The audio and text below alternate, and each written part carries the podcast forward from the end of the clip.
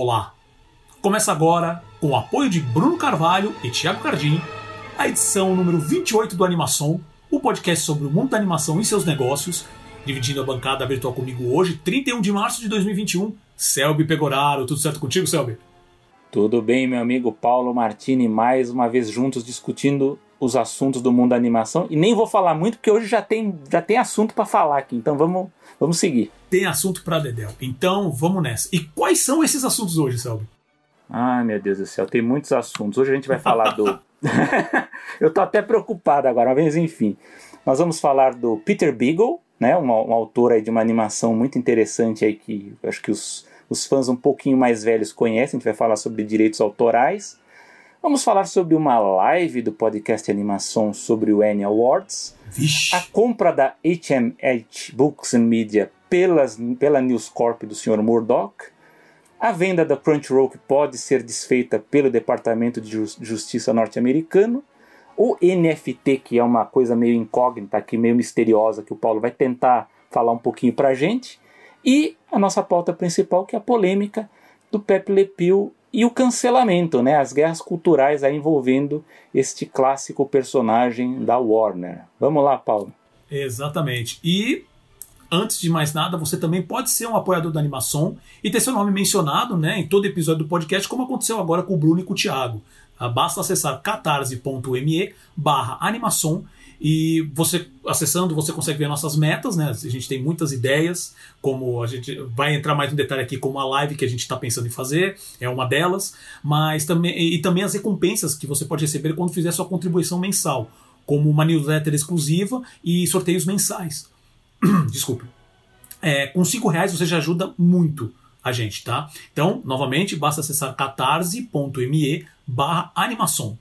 Um, um, um agradecimento nosso de antemão uh, se você puder contribuir, ou então só divulgar também, a, a não só o podcast, mas também a, a página do Catarse. Dito isso, vamos para o radar. Radar é um giro rápido pelos acontecimentos do mundo da animação e seus negócios. E a gente começa hoje falando justamente do Peter Beagle e a batalha pelos direitos autorais. Uh, o Último Unicórnio é uma animação de 1982, produzida pela Rankin Bass e conhecido aqui no Brasil por, uh, quando foi exibido pela extinta TV Manchete. Né? O autor do livro, Peter S. Beagle, de 81 anos hoje, recuperou os direitos de quase todas as suas obras após uma batalha legal que durou meia década. Em 2015, o Beagle entrou com uma ação contra seu ex-gerente, o Conor Cochran, alegando abuso de idosos, fraude e calúnia, entre outras ações. De acordo com o processo, Cochran teria induzido de forma fraudulenta o autor a, abre aspas, transferir seus direitos de propriedade intelectual para uma empresa fictícia. Fecha as aspas. Uh, o Cochrane foi acusado de, abre aspas, tirar vantagem do sucesso literário de Beagle, né, fecha aspas, sujeitando o autor, o autor a horários de trabalho punitivos e alienando sua saúde mental e amigos e familiares. Ah, ah, desculpa, saúde ah, mental, amigos, amigos né? e familiares, desculpa. Uh, essa batalha judicial uh, ocorre desde 2015. Tá? E em 2019, um tribunal superior da Califórnia decidiu a favor de Beagle em quatro dos seis casos que foram a julgamento. A principal decisão implica na devolução dos direitos das obras a um grupo de sócios que inclui o próprio autor. Beagle continua trabalhando em novos projetos, mas talvez o resultado do julgamento destrave as tentativas de produzir uma nova versão do último unicórnio.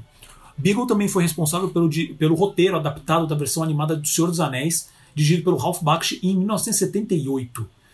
Selby, é, quais são os seus comentários? Notícia bem interessante porque essa história da esse tema dos direitos autorais no mundo da animação, ele volta e meia ele aparece, né, de, de autores aí que têm as suas obras adaptadas, e não só esses, mas animadores que também criam personagens, então achei interessante a gente destacar isso, né, que, que o Tribunal da Califórnia decidiu retomar esses direitos, e eu acho interessante porque o, último unicórnio foi um grande sucesso aí de, de, de televisão, um sucesso cult, né, por, por dizer, e há muitos anos se fala em produzir uma nova versão, né? Então espero que o Beagle com isso, já está muitos anos nessa batalha aí, espero que ele consiga retomar a carreira consiga lançar esses novos projetos e tentar refazer o Último Unicórnio, que eu acho um filme bem legal. Tem a, tem a voz do Christopher, Christopher Reeve, da Angela Lansbury, é um elenco muito legal de voz, a música também é legal. recomendo. Aliás, Paulo, a gente estava discutindo dicas culturais, acho que a minha dica vai ser essa, viu? Já... Perfeito. É, as dicas Comenta culturais um pouquinho semana. mais no final. É, as dicas culturais essa semana estão um pouco complicada, então já, já, já, como é que é? já damos uma ideia de qual será a dica cultural do Selby. Vamos ver se a minha aparece aí É. no meio do caminho. Mas é isso. É, é, essa questão dos direitos autorais é sempre muito complicado. é, você falando sobre isso, eu, eu não sabia desse- que, o- que o Beagle estava com essa batalha toda de direitos autorais, mas eu fico lembrando de algumas discussões que surgem de vez em quando, que eu, por exemplo, até vi no Twitter esses dias, das pessoas falando sobre. comentando com o Craig McCracken, né, sobre a questão da, dessa nova série, essa série live action, que vai ter agora das meninas superpoderosas, que ele não está participando e ele não tem. ele- os personagens não são mais dele.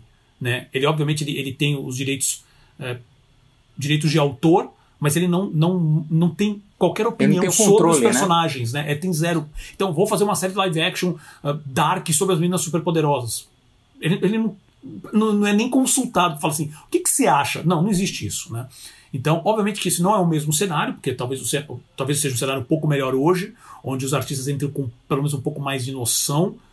Ah, não estou falando que, que os contratos não sejam leoninos, porque eu acho que ainda são, né? mas esse é um caso mais complicado. Isso aqui é uma coisa, sabe? As acusações que, que ele fez, É. é, como fala aqui, é, e, De é, abuso de né, idosos, abuso de idosos, É. fraude e calúnia. Poxa, é um negócio um pouco complicado. né?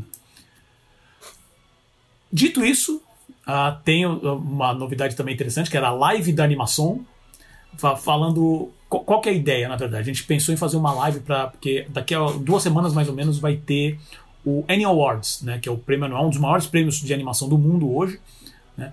E a gente quer fazer uma live, é, o, o- prêmio vai ser do dia 16, tá? Só que vai ser tarde pra caramba. Então a gente decidiu fazer uma, uma live, tes- testar um, um- formato novo, né, para falar com para falar com, com- com nossos ouvintes, com quem sempre se interessa por animação também.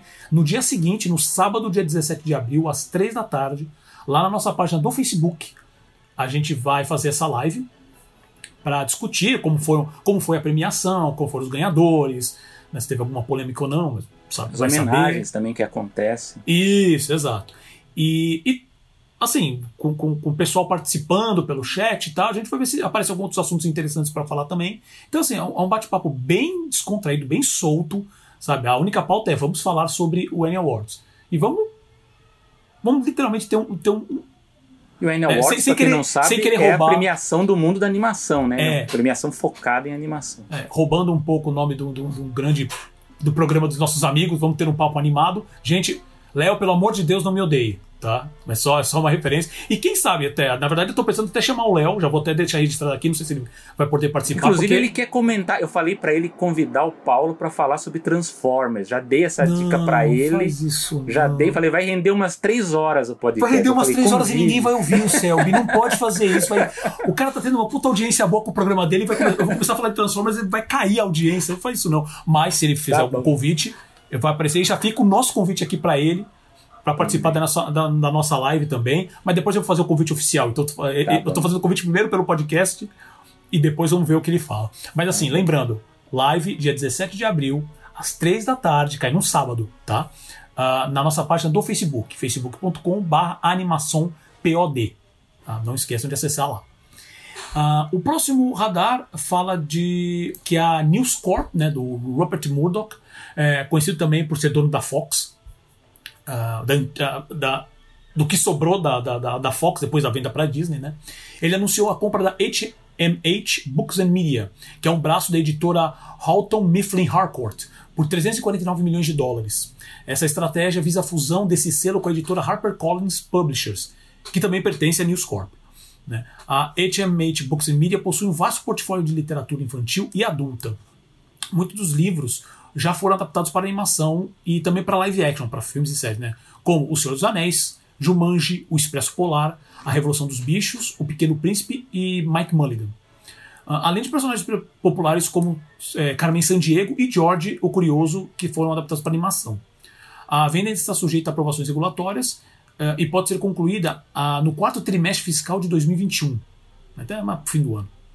Ah, o Brian Murray, que é o CEO da HarperCollins, afirma que essa negociação abrirá novas oportunidades de animação e games, aprofundando a estratégia de expandir essas propriedades intelectuais em novos formatos. Lembrando que a News Corp é uma estrutura separada da Fox Corporation, que, como eu comentei aqui, foi uma empresa formada após a aquisição da 20th Century Fox pela Disney em 2019. E aí, Selby? É, então o velho Murdoch tá mostrando as garras aí. Ele quer voltar a investir em propriedade intelectual. Já não é a primeira vez, até eu comentei aqui na reunião pré-pauta, que nos anos 90, quando houve uma birra entre as redes abertas que a Disney tinha, né, na, na, um contrato com uma afiliada da uma afiliada própria na Califórnia. Graças a essa briga, né, que a Disney tirou o conteúdo da Fox, o Murdoch resolveu adquirir propriedades intelectuais e produzir as suas próprias produções. Tanto é que aquela série de animação é, Peter Pan e os Piratas que passava na Globo era dessa, dessa fase, desse investimento da, da News Corp. Então eu fico curioso para saber quais são os planos do velho aí, porque pelo que a gente viu na lista são propriedades conhecidas, né? Assim, são coisas que vão, vão render vão render boas coisas em games e animação, né? Então, o que, que você acha, Paulo? Eu achei interessante porque não, não era o tipo de coisa que eu estava esperando que o, que, o, que, o, que o Murdoch fosse voltar a investir de novo em propriedade intelectual. Né? Ele ficou, como ele ficou só com os canais de notícias, né? Ele falou, vou, vou seguir por essa parte, né? Mas não, porque assim, da mesma maneira, assim, não, não é como se a Fox não tivesse com dinheiro agora, né? Ela pode pegar e remontar toda uma estrutura para isso, Sim. já adaptado para esses tempos mais modernos. Ela vendeu isso, porque o grande lance da compra pela Disney foi pelas propriedades intelectuais, né? Então, esse é o principal. E, obviamente, você tem as coisas secundárias, como ó, diminuir concorrência com referência a canais e tudo mais. Né? Então, estou impressionado, porque realmente eles têm, têm, têm, na mãos, é, eles têm nas mãos propriedades também bem conhecidas. Agora é acompanhar para ver o que, que, vai sair disso, qual vai ser a estratégia deles, até com o serviço de streaming, como que eles vão trabalhar essa parte toda. Né? Um outro ponto importante, que já foi pauta várias vezes aqui em vários episódios de animação, uh, que, que, é a Crunchyroll e a venda para uh, a Sony, né? Mas parece que essa venda, que é a Warner Media, a dona da Crunchyroll, e vendeu para a Sony, uh, a gente até foi o último programa, a última edição do, do animação do ano passado foi justamente fechando a venda. Só que parece que o Departamento de Justiça norte-americano estaria investigando com mais detalhes essa compra, né? Uh, segundo o site The Information. Uh, porque tem uma preocupação de que essa consolidação dos dois maiores serviços de exibição de animes do mundo, que é o Crunchyroll e o Funimation, né, é, e sem falar a, estrutura que a Sony já possui hoje, que são as produtoras como a Aniplex, a Wakanim e a Madman, né, ela pode reduzir a capacidade de estúdios japoneses de licenciar seus conteúdos nos Estados Unidos, que são um dos maiores mercados, né, ou maior mercado talvez, que, é, que lidera o consumo desse tipo de conteúdo, e qualquer tipo de alteração lá impacta o mundo como um todo. Né? A gente vem falando da China também há bastante tempo, mas é, ver como é que vai ficar isso. Mas existe essa preocupação com essa literalmente com essa consolidação do mercado. Por mais que você pode falar até do Netflix com isso, né, que ele também tem investido muito, a Amazon Prime tem investido um pouco. Uh, e quando eu digo muito e um pouco, são números astronômicos, qualquer um desses dois números, tá? E a gente não sabe é, o que, que, pode acontecer no caso se isso realmente, se o Departamento de Justiça fala assim, olha, pelo menos nos Estados Unidos pode separar essa venda.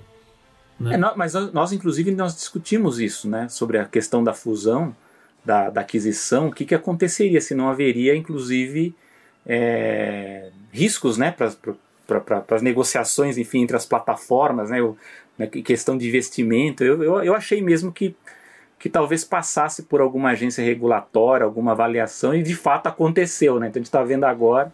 Então tem que esperar agora para ver a, o que, que vai ser decidido, se vai ter que talvez excluir parte do acervo ou não, tem que se separar, ou vai, vai ser aprovado nos Estados Unidos ou não. Às vezes, porque às vezes tem, acontece isso, né, de aprovar o acordo num determinado local e de maneira internacional é aprovado, né, então gente tem que esperar, mas eu acho que de certa forma isso acabou se desdobrando numa coisa que nós discutimos aqui, que nós apontamos que poderia acontecer dos riscos de uma aquisição desse, desse, desse tamanho. Uhum. Não, achei interessante dessa notícia porque parece que já havia sido apresentado pro, pro Departamento de Justiça, né? Seria o, o CAD deles, né? Vamos dizer assim. E eles. É, a princípio parece que tinha passado sem problemas. Eu, eu, não vi nada, nenhuma informação tipo, ah, eles deram o ok final. Mas parece que não, não haveria entraves. Alguma coisa aconteceu aí que eles decidiram rever esses pontos. Não sei se receberam reclamações, uh, contato de outras produtoras, de outros licenciantes. Né, provavelmente que, algum, algum contratante aí. É, e algum contador pes, pesado, se a gente parar para pensar, pode ser que a Netflix esteja trabalhando seu lobby por trás, né? Porque é uma coisa que pode impacta ser. também uma, uma, um, um, uma área de negócios bem forte deles. né? Então, e eles estejam revendo isso. Então, isso também é uma coisa para prestar bastante atenção, porque também se eles negarem isso, lembrando, o Departamento de Justiça, de uma certa maneira, norte-americano, ele vai funcionar para os Estados Unidos. Mas a gente sabe a força que os Estados Unidos têm para influenciar o resto do mundo em questão de tipo. Porque eles poderiam, a princípio, a Sony falar assim: olha, vou vender a unidade dos outros países para a Sony, a dos Estados Unidos não. Né? É, vai saber qual que vai ser realmente o efeito disso tudo. Isso é, vamos acompanhar. E para terminar o radar, esse é, é, bem mais complicado. Esse com certeza a gente vai voltar. A gente vai voltar a falar é, sobre isso com ver o Paulo específico. explicando esse, essa pauta agora. Então, Vamos ver. Então, então, cara, é complicado. Então, o que, que a gente vai falar? A gente vai falar sobre NFT e qual que seria o impacto disso para animações. O que, que é NFT? Eu, eu, eu, vou resumir isso aqui, porque realmente é só um radar, só para passar, para vocês terem uma ideia, porque isso está literalmente pegando fogo, sabe? E quando começa muita gente começar a comentar ao mesmo tempo, para achar uma informação que consiga é, organizar essa ideia toda é complicada. Mas o que, é NFT? Eles chamam uh, NFT é non-fungible tokens. Tá? De uma, uh, o que, é esse é, tokens? É como se fossem moedas. Então até é mais simples. Mas o que, é o fungible? Você tem que pensar nesse caso, pensar um pouco como que são essas criptomoedas, como usar o Bitcoin como exemplo, tá? Então, por exemplo, o, o, fund, o, o Bitcoin ela, ela, é uma, é um fungible token. O que quer dizer? Um Bitcoin é igual a outro Bitcoin em questão de valores. Então, se o Bitcoin, cada moeda do Bitcoin está valendo 500 dólares, cada uma desses tokens vale 500 dólares. Né? Ah, tudo bem. Então, no caso não fungible, quer dizer que esse, essa moeda ela não tem valor em si. Então não tem. Tipo, ah, isso aqui, eu tenho esse token. Qual é o valor desse token? Zero. Mas esse token aqui, que é o mesmo, esse mesmo NFT, vamos dizer assim, pode ter valor mil. Então eles têm diferenças entre si, mas na prática, na, na teoria, eles não têm valor em si. Tá bom, o que, que, isso, que, isso tem a ver? Ah, o, o, o, principal dessa informação que eu consegui tá, levantar, eu, eu, eu, posso revisar muito desses pontos depois, tá? A gente pode revisar esses pontos depois. Ah, é que ele garante, é, cada NFT garante a singularidade a autenticidade de uma arte digital. Então vale para desenho, para música, para animação, para arquivo, para tweet. Tá? Um, um, tweet. O próprio o Jack Dorsey, que é, o, que é o, o, criador do Twitter, ele pegou o primeiro tweet, que foi o, prime, o primeiro tweet que ele fez, foi, sabe, sabe lá, quando, não lembro quando é tweet, 2008, se não me engano. Ele simplesmente pegou e criou um NFT para esse tweet. Quando você cria esse NFT, é, é, toda essa estrutura, como eu falei, assim, é a mesma estrutura de, de, bit, de, de, de, criptomoeda, de Bitcoin. Então ela funcionou toda em cima do, do blockchain, que é a tecnologia que tenta garantir a, a, essa, essa unicidade, né? essa, essa singularidade essa, é, é e, e, garantir as transações. Né? Então, como é feito nessa mesma, nessa mesma tipo de tecnologia, a ideia é basicamente é como se fosse um selo de garantia para falar assim, ó, isso aqui é um selo de, de autenticidade. Então, esse arquivo digital, essa, essa coisa digital que você tem, é sua. E essa aqui é a original. Ah, mas eu posso pegar e duplicar o arquivo, fazer um monte, por exemplo, pego um desenho. Ah, esse desenho aqui é o desenho original. Ah, mas eu posso pegar e dar Ctrl C, Ctrl V e vai sair um outro JPEG igualzinho. Sim, mas como tecnologia do blockchain, ela tem como. Uh, cada cópia que você faz, ela tem como controlar. Então você tem como seguir e falar assim: não, esse aqui não é um arquivo original. Né? Então, se toda uma te essa tecnologia do blockchain é justamente para garantir isso. Não é, ela não é 100%, mas está ficando um negócio cada vez mais perto dos 100%. Né? Toda a tecnologia da, das criptomoedas é baseada nisso. E você fala assim, tá bom, mas por que, que tá, isso está gerando muita confusão? Por quê? Tem pessoas que estão pegando um arquivo digital original de um artista, colocando um NFT, que você pode preencher todos os dados sobre essa pessoa, colocar endereçamento, tudo mais nele, e está registrando sem a permissão do dono e está vendendo. Porque esse negócio de você faz, garantir autenticidade, você cria escassez. Se você cria escassez, cria raridade, vão ter pessoas que vão querer pagar bastante por ter aquilo, para ter a, a para ser o único dono daquele. Não importa se é um arquivo digital que você pode duplicar. Tudo, como sempre, a gente cria o valor baseado no que a gente acha que, que aquilo vale. Né? E estou começando a leiloar. Tem um artista ah, eu esqueci o nome dele agora, eu tinha anotado, mas acabei esquecendo. Acho que é Beeple, se eu não me engano, que foi um, um, que lançou agora. Ele pegou todas as artes dele que ele lançou por por mais de, de, de, de cinco, não sei quantos anos que ele vem postando diariamente no Instagram dele, ele pegou todas as artes e fez uma grande arte. E colocou um NFT e leiloou. Atingindo o valor de 69 milhões de dólares. Ele vendeu um arquivo digital com todas as artes dele ali dentro. E fez a cabeça de muita gente explodir. Então tem muita gente que está pegando isso. Vende, é, é, a, NFL. Tá, é, NBA, desculpa. A NBA está fazendo isso com arquivos de vídeo de, de, grandes lances da história do basquete. Como se fosse figurinha digital, né? Cards digitais. E você pode chegar lá e dar o valor que você quiser para poder levar. É um arquivo digital. Mesma maneira que você tem um Bitcoin. Fala, ah, mas isso aqui é só um, um arquivo digital que diz que, que, que, significa a mesma coisa que eu tenho 100 dólares? Sim. Né? Então, uh, isso é a parte ruim. Eles estão fazendo isso, pegando arquivos originais e, e, e, e negociando, leilões mesmo. Estão fazendo leilões com essas artes. É, e qual que é a parte boa? É que. E, eu estou sendo realmente bem genérico, gente, porque isso aqui é só para jogar a ideia no ar. Pra, é muito legal pesquisar, porque tem muita coisa acontecendo. Tá? A parte boa é que diz que esse sistema de blockchain pode trabalhar no repasse de royalties para os artistas. Né? Porque, por exemplo, se eu, se eu compro, por exemplo, se Selby fez uma arte, eu comprei. Paguei 10, 10 reais para ele. Se eu pego essa arte e vendo por 50, você tem aí todo um controle da transferência digital desses valores. Então é como se, se, o rapaz, se, se a pessoa que comprar de mim pagar 50 reais, se, obviamente é tudo baseado, se não me engano, naquela moeda Ethereum. Né? é, é como se é, todo, todo esse sistema de você traquear o arquivo que permite, é como se você pudesse pegar esse valor. Né, por exemplo, estou te pagando 50, vou transformar esses 50 em bitcoins e vou te pagar. Ah, tá bom. Se fizer por esse sistema, eu consigo repassar um valor, como se fosse um valor de direitos autorais, para você, Selby, que é o dono da obra, automaticamente.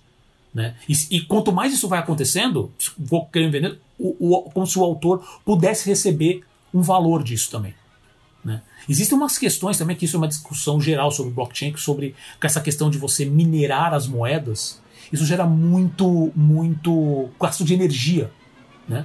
Então você tem farms, é, é, essa história até é razoavelmente antiga, que você tem farms né, de, de Bitcoin na Rússia, que são galpões e galpões com computadores só minerando, e esse conceito de mineração digital, eu não vou entrar no mérito agora, mas uh, então tem isso também que o pessoal tá, tá fazendo, tá, tá se preocupando, você tem a questão de você criar, é, você criar esse, esse NFT que chamam de mintar, às vezes, justamente por causa desse consumo de energia, acaba sendo um processo caro pro artista, sabe? Custa 60 dólares pro cara falar assim, não, eu queria vender minha arte por 10 dólares. Aí não adianta.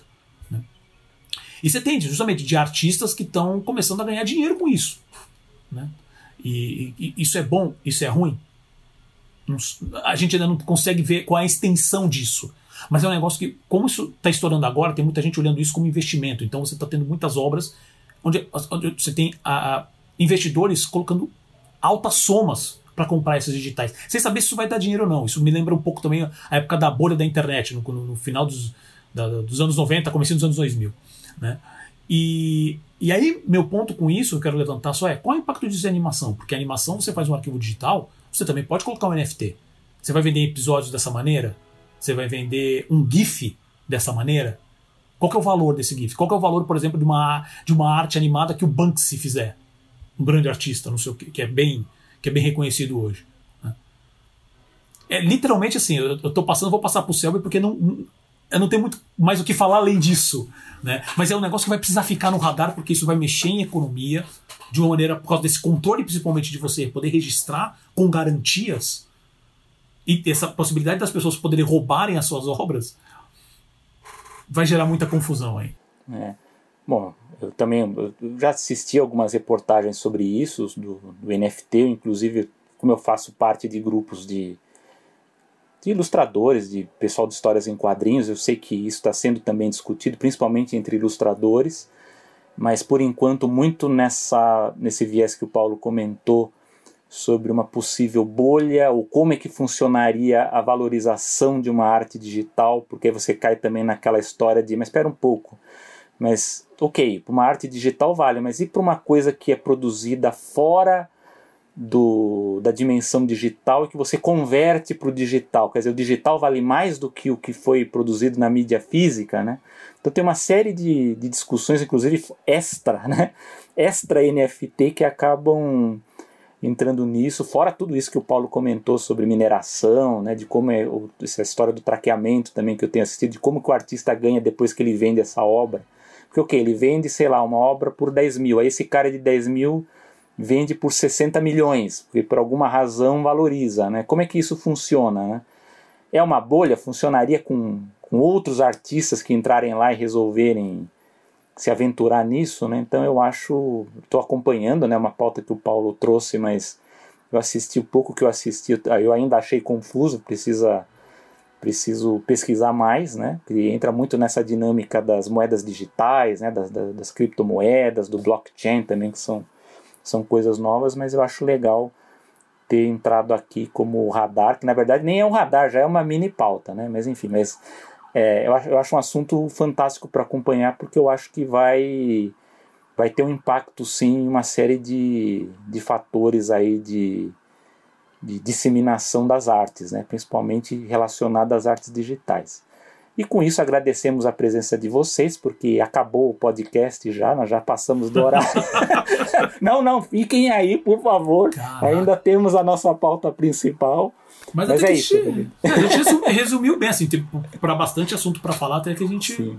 se virou bem Não fizemos tempo, dentro né? do, do, do, limite que eu achei é, que iríamos fazer. Né? É, então é isso.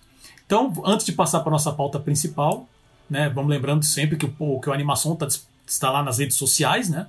Uh, ah, para achar a gente, basta procurar por Animação POD no Instagram, no Facebook e também no Twitter. Uh, além disso, sigam nossos twitters pessoais. No meu é o pa, arroba Paulo Martini e do Selby, arroba Selby Pegoraro. Dito isso, vamos à nossa pauta dessa semana. Vamos lá, meu amigo Paulo. A pauta de hoje aqui que a gente vai discutir um pouquinho mais envolve um personagem clássico da Warner, o Pepe Le Pew. Vamos falar sobre guerras culturais e a cultura do cancelamento. Muita polêmica nesta edição. Ah, vamos lá. Polêmica. Não nos cancelem, não nos cancelem. Polêmica, exclamação. Então vamos lá. Tudo isso, pelo menos nessa, nessa fase, né, o ponto de partida, a, a, Warner Bros. anunciou há alguns dias que o gambá Pepe Le Pew ele havia sido cortado do novo longa, né, do Space Jam 2, que é a continuação do agora cult da década de 90, que misturava cenas de animação dos clássicos personagens da Warner, como Pernalonga, Patolini e companhia, com cenas live action que tinha o aço de basquete Michael Jordan e os atores uh, como Bill Murray, por exemplo. E o, a continuação vai ser lançada em julho agora de 2021. Tá? Uh, Para aqueles que não conhecem, né, podem estar ouvindo e falar assim, mas quem que é Pepe Le Pew? Né? Uh, o Gambá, Pepe Le Pew, é um personagem clássico dos Looney Tunes, né, com um comportamento e sotaque francês bem estereotipado. Ele sempre confunde a gata preta Penélope como uma fêmea de gambá e passa a persegui-la, agarrando-a e forçando beijos durante os episódios, enquanto Penélope tenta é, fazer de tudo para se desvencilhar e afastá-lo. Uh, segundo a Warner, uh, o personagem não faria parte do cast principal e essa cena, ele tinha uma cena específica lá, que, que com a participação, né, tinha sido cortada pelo menos há mais de um ano pelo diretor, né, agora que é o Malcolm D. Lee, que ele substituiu o diretor anterior, que é o Terence Nance. A cena, no caso, ela consistia em uma homenagem ao clássico filme Casablanca. O Gambá, né, o Pepe Le Pew, interpretaria um bartender que tentaria realizar, eh, fazer seus avanços tradicionais na personagem que a atriz brasileira Grace Santo interpretaria, né? E ela jogaria um copo de bebida sob a cabeça dele e ainda daria um tapa na cara do Gambá. Uh, após isso, o, o, jogador LeBron James, que é o que vai substituir o Michael Jordan, né, no caso, nesse filme, e o Pernalonga aparecem em cena com a esperança de que o, o Pepe saiba do paradeiro da coelha Lola, Após o Gambá passar informações sobre o paradeiro da, da, da Lola, o, o Pepe Pew menciona que a Gata Penélope colocou uma ordem de restrição contra ele. Né? O jogador de basquete, né, o, o LeBron James, então, ele deixa claro que o Gambá não tem permissão de agarrá-la ou qualquer outra mulher sem o consentimento delas. Uh, além disso, o estúdio deixou claro que o Pepe Le Pew não está nos planos de aparecer em nenhuma outra produção animada da empresa. Uh, e esse posicionamento da Warner veio alguns dias após a publicação de um artigo escrito por Charles M. Blow, que ele é colunista do New York Times, onde ele fala sobre a exposição ao racismo dos antigos desenhos animados e como isso deveria mudar. No caso, o colunista fala que Pepe Pew normaliza a cultura, abre aspas, né, normaliza a cultura do estupro, fecha aspas. Então tudo isso começou por causa desse artigo do, do, do, do Charles M. Blow no New York Times. Então, isso, uh, e quando isso aí estourou e veio a, a esse posicionamento da Warner, isso causou uma explosão nas redes sociais, com muitas pessoas clamando, tão falada cultura do cancelamento, e outras concordando com o posicionamento do colunista do The New York Times, que o personagem propaga a cultura do estupro. Sérgio, meu amigo, Quais são seus comentários? Okay. Tem certeza? A gente vai ser cancelado aqui. não, não vamos ser cancelados, não, porque nosso Amigo, público é muito fiel aqui, é claro. Exatamente. e vamos falar, pensamos bastante sobre o assunto, já discutimos sobre isso. Não, e então, o principal vou... aqui é, é, justamente começar uma conversa. É. Né? Então não, vamos eu vou, lá. Eu vou, eu vou colocar o meu chapéu de acadêmico, sabe? Aquele quadradinho Isso, assim, com o negócio pendurado. Aqui a gente vai discutir um pouco. Bom, para os que não sabem, né, eu acabei, estou em conclusão aqui de um projeto de pós-doutorado, que é um estágio de pesquisa, né, sobre o tema das guerras culturais, que e cultura não tem pessoa melhor, é, não tem pessoa melhor agora para falar sobre isso do que você, sabe? Manda É, lá. não sei se é, mas enfim, a gente é. se esforça, né? É, exatamente. Mas porque há muita muita discussão no tema, porque é um tema novo, temas novos uhum. tem muita discussão. Mas dentro das guerras culturais há essa questão do do cancelamento, né, o que a gente chama de cultura do cancelamento.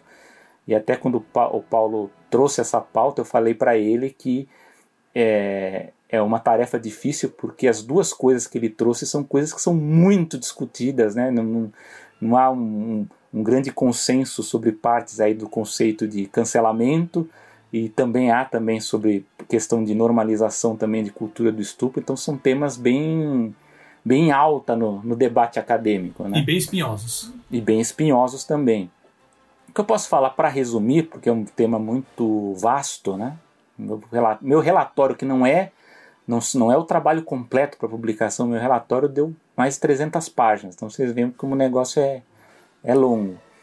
Mas a lógica das guerras culturais, como a gente conhece, ela começa lá na década de 80, né? Um, um, autor americano chamado James Hunter foi quem conceituou melhor isso, né, nos anos 80. Então ele vai dizer que uh, aqueles grupos que evoluíram dos movimentos sociais da década de 60, aqueles movimentos da contracultura, né, do movimento hippie, do movimento negro, do movimento feminista, enfim, todos aqueles movimentos da década de 60, junto com o aumento do, do número de estudantes, né, de, de ingresso nas universidades, eles conseguiram é, avançar é, muitos elementos progressistas, digamos assim, né, para dizer de uma outra forma, na mídia, na produção cultural, né, no cinema, na televisão, na música, nas artes em geral.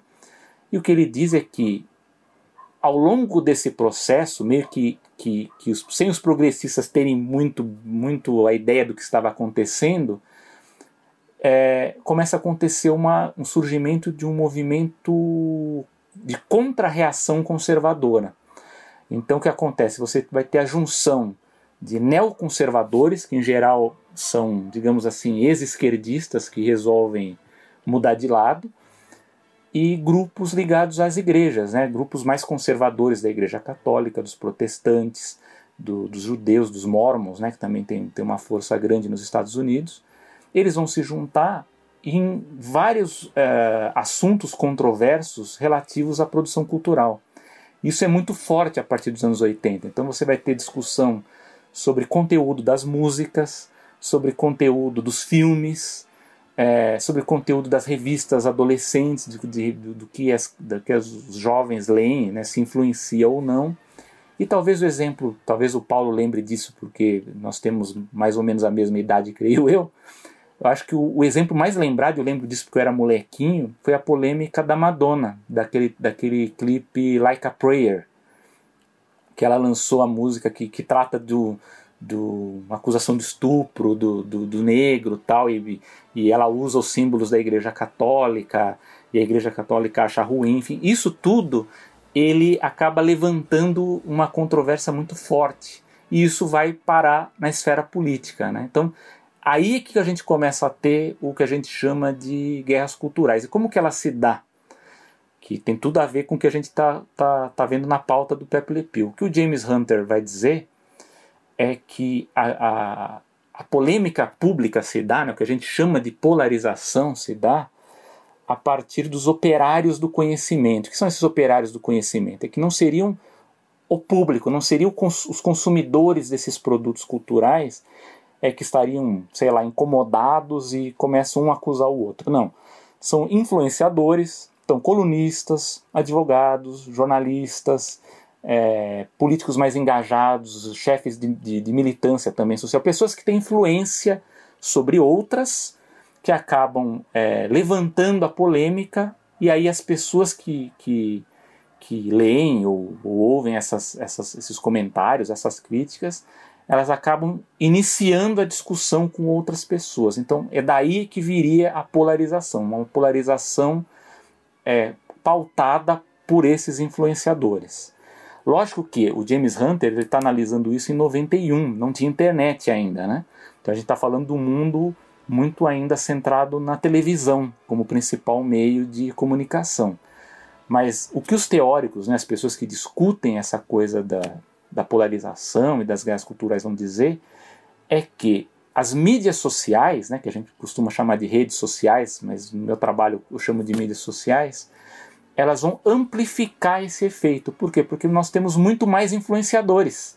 Nós temos muito mais canais emissores de opinião, é, canais de YouTube, a gente tem podcast, pessoas, personalidades da mídia, né, como gostam de, de falar, elas vão opinar sobre o que está acontecendo e isso vai criar uma, uma discussão né, na, na nos grupos, enfim, no, no, Twitter, no Facebook, enfim, todos esses grupos, e criam-se os extremos, né?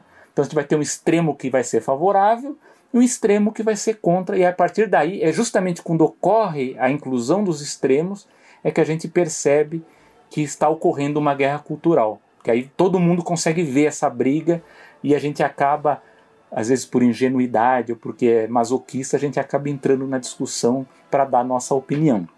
Mas enfim, esse é uma, uma, um resumão do que é a guerra cultural. O cancelamento ele se insere dentro do, do, do da discussão das guerras culturais. É, basicamente, assim, talvez o melhor exemplo dele, o Paulo acho que já comentou aqui, já, já, a gente já discutiu um pouquinho sobre isso. O cancelamento ele começa com o movimento Me Too em 2017, né, que para quem não lembra foi um movimento contra o assédio e agressão sexual, né?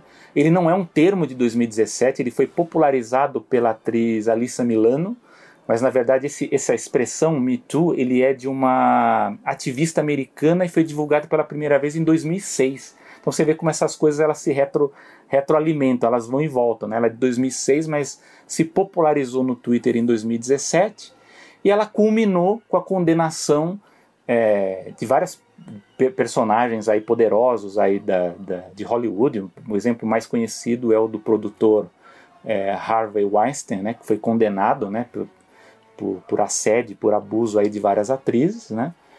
E, e, esse talvez seja o, digamos assim, o, o, movimento que deu o primeiro, primeiro estalo nessa questão do cancelamento. E por que que surgiu a, o ponto negativo do cancelamento. Por que, por que, que existe essa crítica? Porque nessa coisa de ter a polarização, de você ter a aceleração dessa discussão, muita gente foi condenada falsamente ou foi acusada por coisas é, é, que não tinham provas, ou então coisas que aconteceram, não, não propriamente no assunto do assédio, mas, por exemplo, muita gente foi condenada por piadas que fizeram há 10 anos. Pois eu teve o caso, por exemplo, do James Gunn, né, que é o diretor do Guardiões da Galáxia. Então, por exemplo, você, você, a Disney chegou a demitir o cara porque houve uma, uma polêmica na internet por conta de piadas que ele fez 10 anos antes, né? E que ele condenou, que ele pediu, de tanto é que depois ele até acabou sendo recontratado, enfim, tal, porque realmente foi um exagero. Mas o cancelamento, é, é, é ele cria uma situação, inclusive que não sei se, se muita gente vai lembrar, mas por conta dessa, dessa, desse contexto 2017, 2018, que foi muito forte, o próprio Kevin Hart, que era o principal cotado para ser apresentador do Oscar, ele desistiu porque ele ficou com medo que as pessoas fossem atrás do que ele tinha feito. Ele tinha feito piadas inapropriadas, é, pelo, pelo que eu lembro, era contra, contra os gays. Eu acho que ele tinha feito piadas assim. Ele ficou com medo de ser cancelado, né? E ele desistiu de, de, de, de, de apresentar. Né? Então, lógico que aí a gente até vai entrar daqui a pouco nessa, nessa discussão, esse, esse meu bloco aqui é um pouco mais longo, mas é lógico que é, é muito diferente você fazer uma condenação de um Kevin Hart que, que, que reconhece hoje que, que ele não falou, de coisas de 10 anos atrás, de, de uma Roseanne que tweetou coisas é, é, preconceituosas, racistas na atualidade, né? Então isso é diferente. Ela foi condenada, só para a gente colocar no contraponto aqui.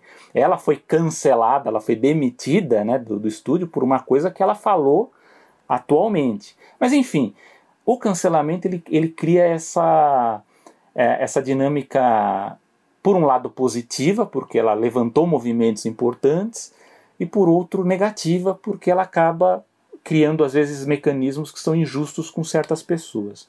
O professor Silvio de Almeida, né, que é o, o autor do livro do Racismo Estrutural, ele fala, inclusive, que, que, a, que a gente tem que ter em mente que, que as pessoas elas têm muito essa coisa ingênua de cancelamento, ele fala assim, é muito difícil você cancelar corporações, cancelar pessoas muito famosas. Então, muitas vezes, quem, quem a gente vê cancelado, boicotado, assim dizer que talvez seja o melhor nome a dizer boicotado, acabam sendo aqueles artistas que estão meio em baixa, né? Assim, eles acabam sendo as maiores vítimas disso porque as, as maiores, eu estou dizendo isso nessas, mais, nessas polêmicas mais sobre piadas, né, sobre comentários, Uh, quem é mais famoso acaba não sendo mais atingido, e mesmo as ações das corporações.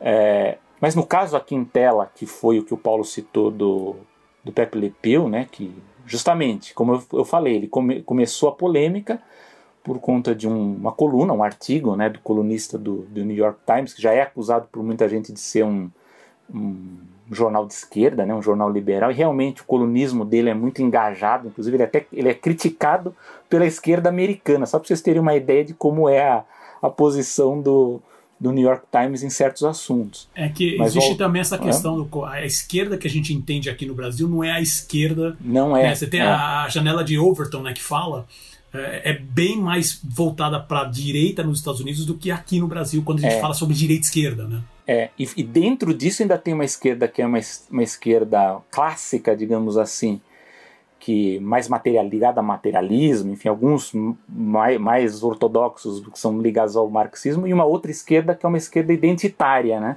Então essa, essa é uma briga que existe muito na, na esquerda americana, entre essa esquerda clássica e a esquerda identitária, e o New York Times ele está dentro dessa esquerda identitária, né, que é muito forte, então há um, há um racha disso.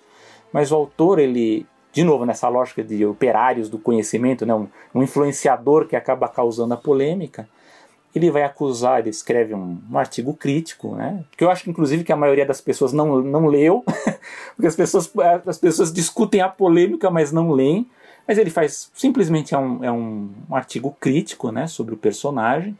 Ele vai fazer essa ligação é, sobre a influência do personagem na normalização da cultura do estupro, né, que é um que inclusive até o Paulo vai falar, ele tem uma, uma ele tem uma explicação até melhor aqui que a gente estava discutindo antes, mas o, o, ponto que eu falo que não há consenso é, sobre a cultura do, do estupro, que para quem não sabe, a cultura do estupro, do estupro ele trata do contexto no qual a violação sexual ela é pervasiva e normalizada devido a atitudes sociais sobre gênero e sexualidade. Né? Então, o que não há consenso é o seguinte: é o que é que normaliza. Então, quais são as produções, o que, que é mostrado nos filmes, ou quais são as atitudes que disseminam isso, ou então o que, que é, descreve uma sociedade que, que a faz ser uma disseminadora, da, da, uma causadora da cultura do estupro. É nesse ponto é que há a polêmica, né? não, é, não é em outros pontos aqui do, do, do, do que a gente até pode discutir. Inclusive até a, a RAIN, que é a Rede Nacional de Assistência a Vítimas de Estupro, ela, ela, ela tem uma crítica inclusive a isso, porque ela não gosta, ela não gosta muito do, de uma abrangência tão grande quando se fala de cultura de estupro, porque é, esses assédios eles não são feitos apenas por fatores puramente culturais, eles são decisões conscientes dessas pessoas também, né? Para não, não dizer que são pessoas loucas aí que são influenciadas apenas pela, pelas coisas aí que ela assiste, que ela ouve e, e faz. Né? Muitas vezes, na maioria das vezes, ela é consciente. Mas antes de passar para o Paulo, a única coisa que eu gostaria de, de comentar, né, até sobre a construção do personagem, que o Pepe Le Pew, né, no desenho animado clássico, ele tem essa relação com a Penelope Pussycat, né, que é o alvo dele, ali a vítima dele, né, ela é baseada uh, no estereótipo, né, da cultura francesa, né, para quem não sabe, a própria é, característica, né, a voz, o Mel Blanc que dá a voz para o personagem, ele se inspirou na voz do ator francês Charles Boyer, que ele havia feito um filme, né, o o Pelemoco no filme Argélia, um filme de 1938, né? Então vamos, olha, olha a referência, né? É uma referência muito antiga. E, e lógico, ela carrega no filme, aliás, como ocorre, ocorre, em quase todas as produções da Looney Tunes clássica dos anos 30 e 40, ela carrega todos os estereótipos é, é, ampliados né, do, que, do que era visto na época na, é, no cinema e no rádio também, principalmente. É, e o, o próprio co-criador do personagem, o Michael Maltese, ele não gostava muito do personagem, por quê? Porque eles construíram uma série de curtas desse personagem baseado no sucesso do primeiro, mas se a gente for ver, todos os desenhos são iguais, todos os curtas são a mesma premissa, né? Dele em cima da gata lá, só tem um, que por, por sinal é o que eu acho mais criativo, que é justamente quando ocorre o inverso, né? Que é a gata que resolve ir para cima do, do gambá para dar o troco ali em cima dele, né? Que é justamente que é única, o primeiro é, episódio, que é o, que primeiro, é o primeiro desenho do, do, personagem. É, que ele é o único que, que, é, que é o que dá o, que é o, é o invertido, né? Só que por conta do sucesso desse, você cria uma série que é baseada sempre na mesma, no mesmo comportamento, né? E aí, é, é, lógico que a gente, a gente pode falar sobre é, se há uma má influência ou não, né? Agora eu vou passar para o Paulo para falar. O que eu posso dizer que, é, por, por, lógico que, que a gente tem opinião aqui, até a gente discutindo aqui, a gente tem opinião própria que as características do personagem elas são de fato negativas para os dias de hoje, né? Isso eu acho que quem, quem acompanha, e mesmo na época, a gente pode até falar um pouco sobre isso também, sobre vou falar sobre o contexto histórico, né, que a gente fala assim, não é que era errado hoje, né, é errado na época também, lógico que respeitando os valores da época do que, que era do que era aceito ou não, né, mas as coisas é, a gente tem que pôr isso também no, no na discussão do contexto, mas a gente sabe que é, eu sei que tem colegas, enfim, que falam muito sobre se a produção ela ela influencia negativamente ou não diretamente as crianças. Então eu fui atrás de pesquisas quando o Paulo me trouxe essa pauta e não encontrei pesquisas sólidas que falam exatamente sobre esse tipo de influência. Achei muito mais sobre o público pré-escolar ou sobre o público infantil em relação à publicidade.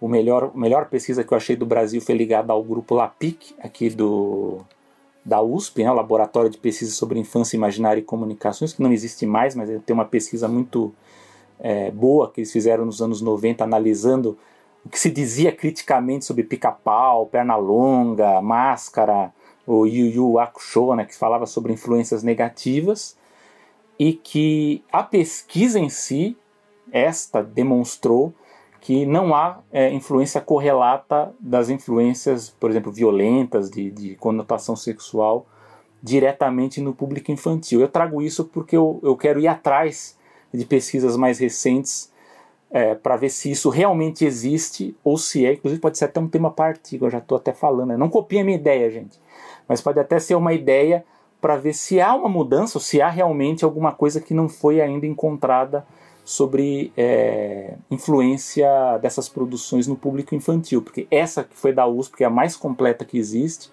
sobre consumo né, de, de, de símbolos violentos, né, símbolos sexuais, isso não causa. O que, o que, eu, o que me parece aqui é que a gente está vendo muito mais a crítica do ponto de vista dos adultos, né, do que a gente vê como negativo e quer passar esses valores para a produção. Mas enfim, meu amigo Paulo, eu vou passar para você o que, que você vê dessa polêmica do artigo? Primeiro, se você acompanhou algumas dessas discussões e a sua opinião sobre o cancelamento. Você cancela o Pepe Le Pew? Como é que é a sua, a sua posição? Olha a pergunta que o cara me faz agora. Mas vamos lá, eu anotei aqui uns 47 pontos, eu quero ir um a um. Não, brincadeira, gente, mas tem alguns pontos aqui que são. que valem a pena. Né? Uh, acho, que primeiro é o, acho que o primeiro ponto que eu queria falar é o seguinte. Essa questão da, da, da, cultura do cancelamento se diz muito isso, é, e pela minha experiência de, de, acompanhar redes sociais e ver como o pessoal também discute sobre essa questão do cancelamento, eu vejo que, para variar, é, tem muitas pessoas que pegam, que usam a cultura do cancelamento como uma desculpa uh, para. Ah, eu, eu falei uma coisa que nem todo mundo concorda, estão me cancelando, estão tirando o meu direito de falar. Tão Primeiro que não. É, o pessoal, muitas pessoas que se dizem canceladas, na verdade, só estão sendo cobradas para que sejam responsabilizadas por aquilo que dizem.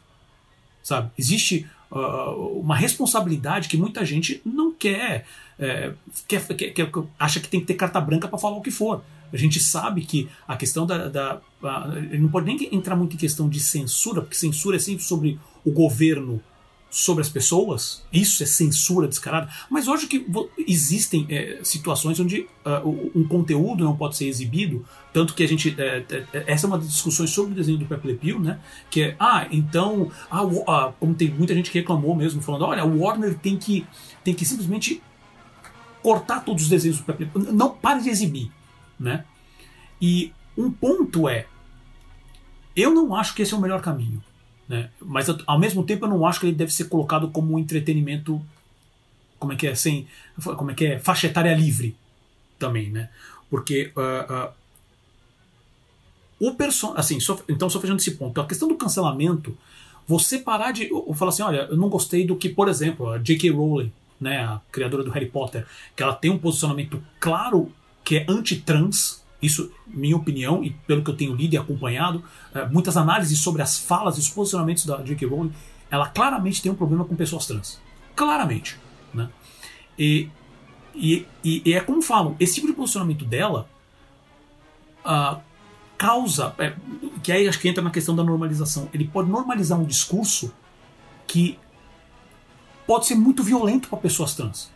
Isso pode causar violência física. Né? Ah, porque pessoa, mulher trans não é mulher, homem trans não é homem, sabe? Que isso, eu, eu tô falando de uma maneira bem genérica, né? Isso pode realmente, é, com a plataforma que ela tem, pode realmente, é, porque a questão da influência realmente é uma linha muito fina sobre influência e normalização. Né? Eu acho, é, é isso pode realmente ter um impacto muito grande. No caso do, do Pepe Le Pew, eu não vou dizer que uma criança, é, e, e, novamente, isso como você mesmo falou, isso é uma questão uh, de pesquisa, né? É, precisa ver realmente qual é a influência, não só em crianças, mas também em adolescentes, não só com o Pepe Le Pew, mas outras formas de, de, de, de, conteúdo, porque essa é uma discussão que nem você mesmo falou, é uma discussão antiga. É, como você falou da, da, da, Madonna, eu passei pela fase do videogames vão destruir a infância, é, crianças vão começar a matar pessoas. Como é que é? Houve o um assassinato, uma criança, né, um pré-adolescente matou um amiguinho e descobriu que, que, que, que, esse, que esse assassino jogava RPG. Pronto, o cara é, é satanista e tudo mais. Magic, né? né? Não tem que banir é, o Magic. Magic, tem que banir o Magic, essas coisas, né? Então, assim, uh, eu, eu, eu, realmente, assim, eu sou. Eu, obviamente que eu, eu me usar como exemplo, é o que o pessoal fala, são, são exemplos anedóticos, né? Que pode ser um ponto fora da curva, na verdade. Mas nesse caso, eu vejo que não é uma questão de influência, é uma questão de normalização né? Onde você vê aquele tipo de atitude contra os outros e acha algo, por mais que você veja que é fantástico, que é exagerado, porque esse é algo que você pode entrar no mérito sobre a, eh, sobre a discussão que teve muito tempo atrás com referência ao desenho do John Jerry. Muito violento, né? Mas aquela violência exagerada. Que também é o caso que discutem, que cobram o Tarantino de tempos em tempos. Enquanto o Tarantino fizer filme, vai vir gente cobrando se a violência que ele coloca nos filmes dele. Já estão é, cancelando o Tarantino também. Ah, entendeu? o Tarantino também já tem carteirinha, aquela, sabe, que se fura fura, o é. papelzinho que você fura, tipo, quantas vezes ele já foi cancelado nesse processo, se entrar nessa mesma definição, né? Mas existe essa questão da, da normalização, ainda mais com um tema tão pesado. Né? No caso, o Pepe Le Pew, uh, é, é muito complicado porque essa tá na. Por mais que. É, eu, eu, já li também sobre um pouco sobre como foi a criação do personagem, sabe? Participação de, de, de mestres como o próprio Chuck Jones pra, pra, da primeira animação. E.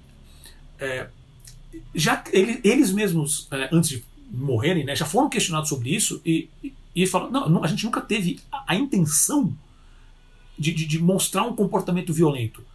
Mas não existia uh, na sociedade na época que você mencionou essa conscientização né? Onde você vê até mesmo hoje, é, às vezes, mulheres é, é culpando vítimas de estupro.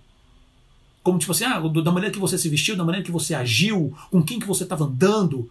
Que fala, Gente, não importa. Nada disso importa. O, o, a culpa não é da vítima. Só que você tem, às vezes, mulheres que. que não quer dizer que. E essa é uma conversa também que eh, pode se ampliar para vários pontos, né? Ah, porque o homem não sofre estupro. Não, sofre. Também é um negócio muito complicado. Mas, em números totais, com certeza, as mulheres, até na situação da sociedade, existe essa normalização de certas atitudes que podem ser coisas pequenas, é, como assim, como, por exemplo, há um ano que ninguém. Nem todo mundo, né? Tem gente que meio que é, esqueceu que estamos numa pandemia e costumava ir embalado e sair em festa e tudo mais. Mas mulheres em festas assim sempre são extremamente assediadas. Eu, quando, quando era mais jovem também, que ia, via algumas situações que eu, que eu achava estranho. E esse era um ponto também, eu só achava estranho. Nossa, não é muito. Os homens não exageram um pouco sabe, de, de, de, que era claramente assédio. Né? E esse tipo de material, às vezes, você costuma, uh, costuma ajudar na normalização. Não que a pessoa veja um desenho do, do, Essa é uma opinião pessoal minha, e eu gosto que o Selby, justamente conversando com o Selby sobre isso, que tem uma pesquisa acadêmica muito forte nessa área, e que traz esses, essa, essas questões de. Estão sendo feitas pesquisas, ainda uh, não tem informações, uh, ou então precisa de mais pesquisas para justificar, para faixas etárias diferentes, tipos de conteúdo para ver se realmente há uma influência. Eu não acredito que haja uma influência nesse caso específico do Pepe Le Pew, mas há uma normalização de uma mensagem muito ruim. E... Mas, Paulo, só, só, eu só queria falar, uma retificação do que você acabou de falar da. É, se eu falei alguma besteira, por, da... favor, por favor. Não, não, não. Sobre, é, normaliz... não, é sobre a opinião mesmo. O que, que você ah, considera?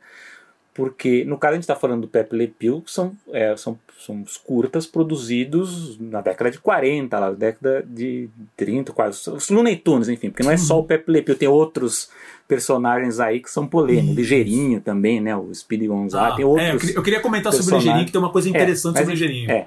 Mas enfim, tem outros personagens polêmicos aí da discussão.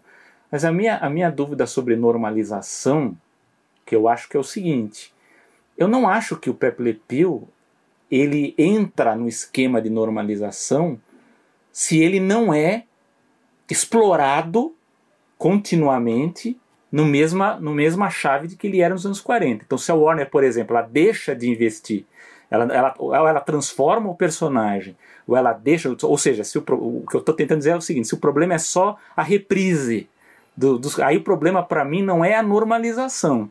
Aí para mim já fica aquela coisa que a gente vai deixar aqui para o final, que é uma questão de explorar esses, o acervo antigo, né? Como que a gente trata esse acervo? Para mim, o problema mais sério da normalização esbarra naquilo que você falou da J.K. Rowling, porque a J.K. Rowling, aí é lógico que a J.K. Rowling é um, é um, é um assunto ainda mais espinhoso porque ali é uma briga entre os movimentos feministas, que inclusive eu estava conversando com a colega que ela disse que a a Rowling ela é uma feminista radical lá do, do, do movimento. Então é, é, uma briga entre movimentos, lógico, ela, ela fala umas coisas ali que eu pessoalmente acho uma barbaridade, mas enfim.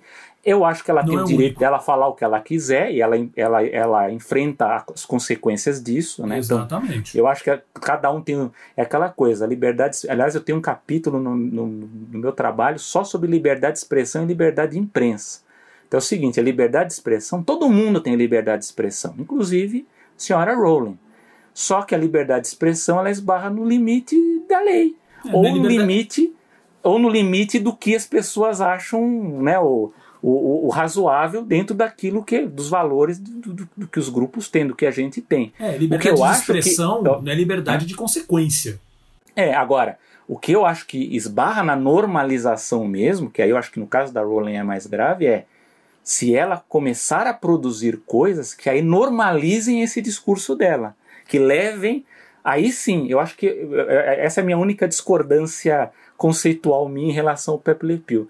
Eu acho que o Pepe Le Pew ele, ele, ele se encaixaria numa normalização se ele continuasse a ser explorado continuamente, se fosse produzido mais. Agora, se é apenas, entre aspas, né, apenas, a gente sabe o impacto que tem a exploração também dos acervos antigos eu acho que ele cai numa outra chave, numa outra numa outra chave crítica também que a gente até vai, vai entrar depois. Mas é só isso, só, só para Não, pontuar. claro, claro. Mas assim, tem, tem, tem, esse ponto que você falou no caso do sua questão da normalização. Uh, eu entendo essa, porque assim, o próprio personagem ele já não é mais utilizado, assim, você não vê novos desenhos praticamente saindo É. com ele, né? Por mais que você tenha desenho dos Looney Tunes de maneira geral, você vai de Patolino, Pernalonga, Gaguinho, ah, você pode entrar talvez em discussões de como que você trata de uma maneira mais moderna, focado, como é um desenho mais focado em criança, se vai colocar o, o, o, o Hortelino ou o Eufrazino com armas ou não, como o último desenho da a última série, né, dos, dos Looney Tunes, que não, eh, eles tiraram arma, as armas dos dois,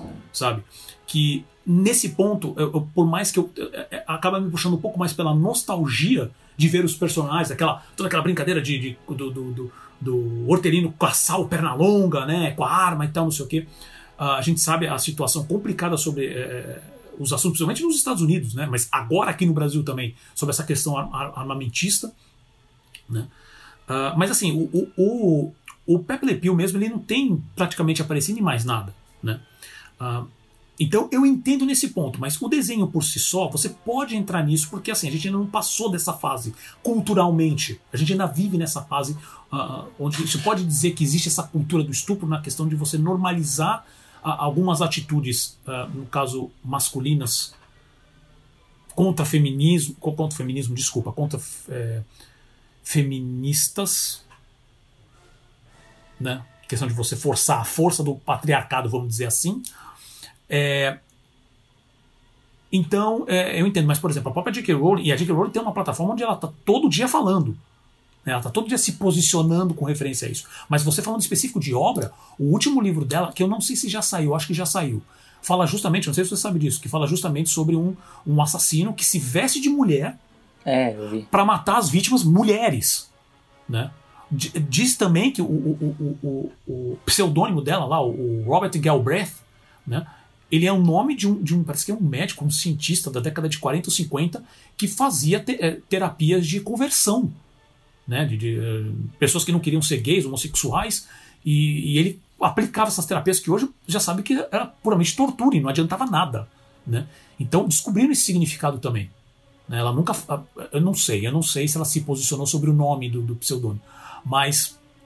Eu só sei do personagem, né? Da, da premissa. Isso, exato. livro, É porque ela já escreve sobre esse, sobre esse pseudônimo, o Robert Galbraith, já faz uns, acho que três ou quatro livros já que ela já escreveu sobre É. esse pseudônimo.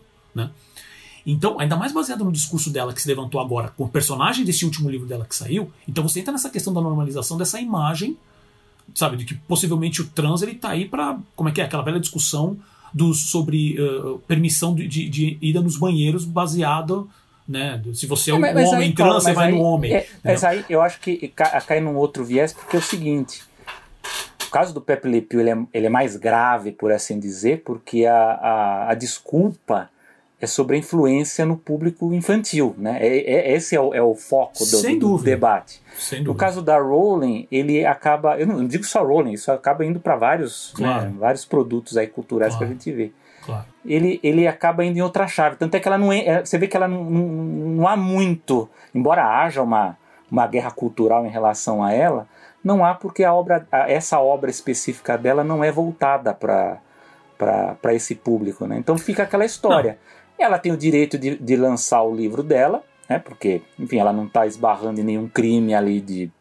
A pessoa pode escrever o livro sobre o que quiser, né? Então acaba sendo isso. Aí vai caber ao- ao- ao- aos leitores dela, ao público dela, aceitar ou não. Então, por exemplo, tenho colegas que não gostam do que ela fala, mas continuam gostando dos livros, do Harry Potter, lá, por exemplo, dos dos Sim, livros. E tem sim. gente que não gosta e deixou de ler, vendeu os livros, deu os É, livros. É, esse é o ponto. aí, aí vai ser aquela coisa, vai ser a posição pessoal do que você se sente em relação. Mas aí entra naquela.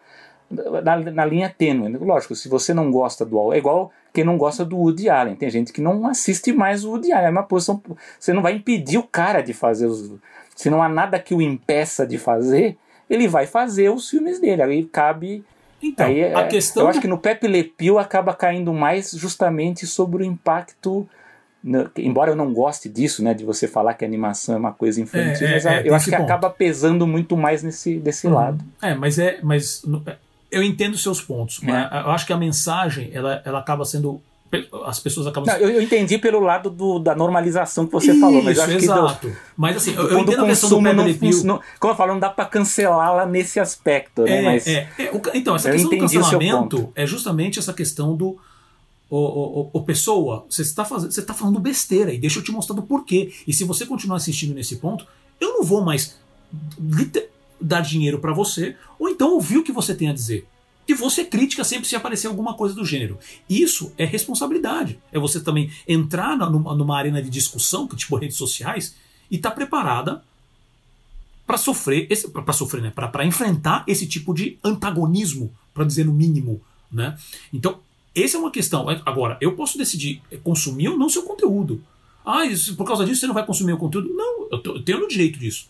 E aí eu tenho meus valores. E as pessoas têm que parar com isso de falar assim, de se sentir de coitadinhos, de falar, ai, me cancelaram. Ah, você parou de ganhar dinheiro? Você está vivendo mal? Tem alguém te, te, te... Porque aí tem, um, aí tem uma questão importante, porque tem aquela questão do doxing, né, que falam. Que é justamente você pegar informações e falar assim: olha, a J.K. Rowling mora em tal lugar, na casa tal, apartamento tal, então vamos lá bater nela. Isso é outra coisa. Isso é um problema perigosíssimo. É, são os extremos, né? É Exatamente. Falo, extremos. Então você tem que chegar lá e, e, e realmente passar para a polícia. Tem que resolver. Isso daí é. é, horrível. Não é isso. Né? Isso, isso é um crime. Né? Então, você tem essa questão de, de também de separar. É, mas, discurso... só, só dar um exemplo, um exemplo uhum. extremo, né? Tem professores, né? isso não, isso uns anos atrás, não agora, que agora eles já estão um pouco mais. Mas teve professores que estavam sofrendo ameaça de demissão porque eles discutiam temas polêmicos, enfim, que, de, de envolvendo racismo, quando eles iam discutir obras clássicas na aula. Até que a direção falou, mas espera, gente, mas isso o professor está discutindo. Não, não, é que ele. Que ele, que ele ah, os, que, alunos, que ele tá que os, alunos, os alunos queriam que o professor fosse demitido por causa disso. Por causa por você está dando um livro. É, porque você está discutindo uma obra que. É como se fosse o Monteiro Lobato aqui no Brasil. Entendi, você, você tá, o professor resolveu dar uma aula sobre o Monteiro Lobato e os alunos resolveram, não, não quero mais esse livro porque esse livro é. Não, um pouco. não, não, não, não, não. Isso, Isso se, se, se, se, está sendo dado o conteúdo no contexto da aula, lógico, uhum. o aluno, se ele se sente incomodado, isso serve para qualquer aula e para qualquer tema. É, se você se sente incomodado com, se você conhece a obra, você, sente, você tem o direito de não assistir a aula se você quiser. É claro. aquela história. Mas acaba caindo nesses casos extremos, né? Como você falou, dúvida, da ameaça. Não, é, então, essa do isso contexto não faz sentido. histórico também. É, você pode é. chegar na aula e ser muito ser claramente contra Monteiro Lobato. Né? Que, é, é até legal você mencionar o Monteiro Lobato, porque também eu até coloquei como exemplo aqui, que é. É, a, a, editora que é responsável pelos livros do Dr. Seuss, né? eles comentaram, olha, tem seis obras aqui do Dr. Seuss que a partir de agora a gente não vai mais reimprimir, a gente vai, tipo assim, não, não vamos mais mexer nisso, né? não vamos mais reimprimir, o resto vai. Por quê? Porque tem pequenas mensagens pequenas mensagens não, são pequenas coisas que, que e, e eu vi, eu cheguei atrás porque minha, minha, esposa é professora, ela gosta bastante e é, e é pedagoga, tá, tá, se volta bastante nessa questão do, do, do, da educação infantil e gosta bastante do Dr. Seuss. E quando ela leu isso daí, ela falou: esses livros eu não conheço, eu não conheço esses livros dele, eu não cheguei a ler. São menos conhecidos, né? Isso, exato, são bem menos conhecidos. E a gente leu junto alguns aqui. Eu li, acho que foram, a gente leu dois ou três. Nós, a gente é super atento com esse tipo de coisa. A gente olhou a obra e falou assim: aqui mostra mais, parece mais um, um, uma falta de tato, uma falta de, de, de, de noção do SUS do que uma coisa, com, comparando, como você me falou, com o Monteiro Lobato, que o Monteiro Lobato era claramente racista. Ah, sim. Né? Que a consciência. É, né, do... E a história do Dr. Sus mesmo, é, quando ele, isso mais pro fim da vida dele, ele várias coisas ali ele percebeu que, tava, que não eram legais que ele fez. E ele falou: Poxa, tem algumas coisas que eu poderia ter feito melhor, né? Que eu poderia ter colocado de uma maneira diferente. Então, nota-se, até pelo tom, você nem precisa saber disso de você ver a obra do Souls e falar: Hum, isso aqui ficou um pouquinho estereotipado. Sabe? Não precisava. E, obviamente, por toda essa discussão que a gente está tendo, a editora falou assim: ok, a partir de agora eu não vou fazer mais. Quer dizer que, ela, que a editora falou assim: pega todos os livros antigos e apaga, toda referência digital pega e, e, e apaga. Não, eu, eu, li esses livros junto com a minha esposa aqui no YouTube. Você tem pessoas lendo os livros. Eles continuam. Eles estão lá, né? Eu, é. eu, acho que com livros, inclusive, é mais prático nisso, né? Porque você Sem consegue dúvida. ter um acesso. É a mesma coisa, você deu, deu exemplo. Eu ia deixar para o final, mas já, já adianta aqui para fechar, claro. para a gente economizar tempo. Claro, claro. Eu ia dar o exemplo do Tintin no Congo, né? Do, ah, do, do bom exemplo. Bom exemplo. Porque fora é, tem uma história também que o Hergé ele modificou, né? Ele, ele aceitou algumas modificações ainda em vida, né? Então não é uma uhum. coisa também que que as obras dele são todas cravadas né, no, no, no tempo ali, fica do jeito que está.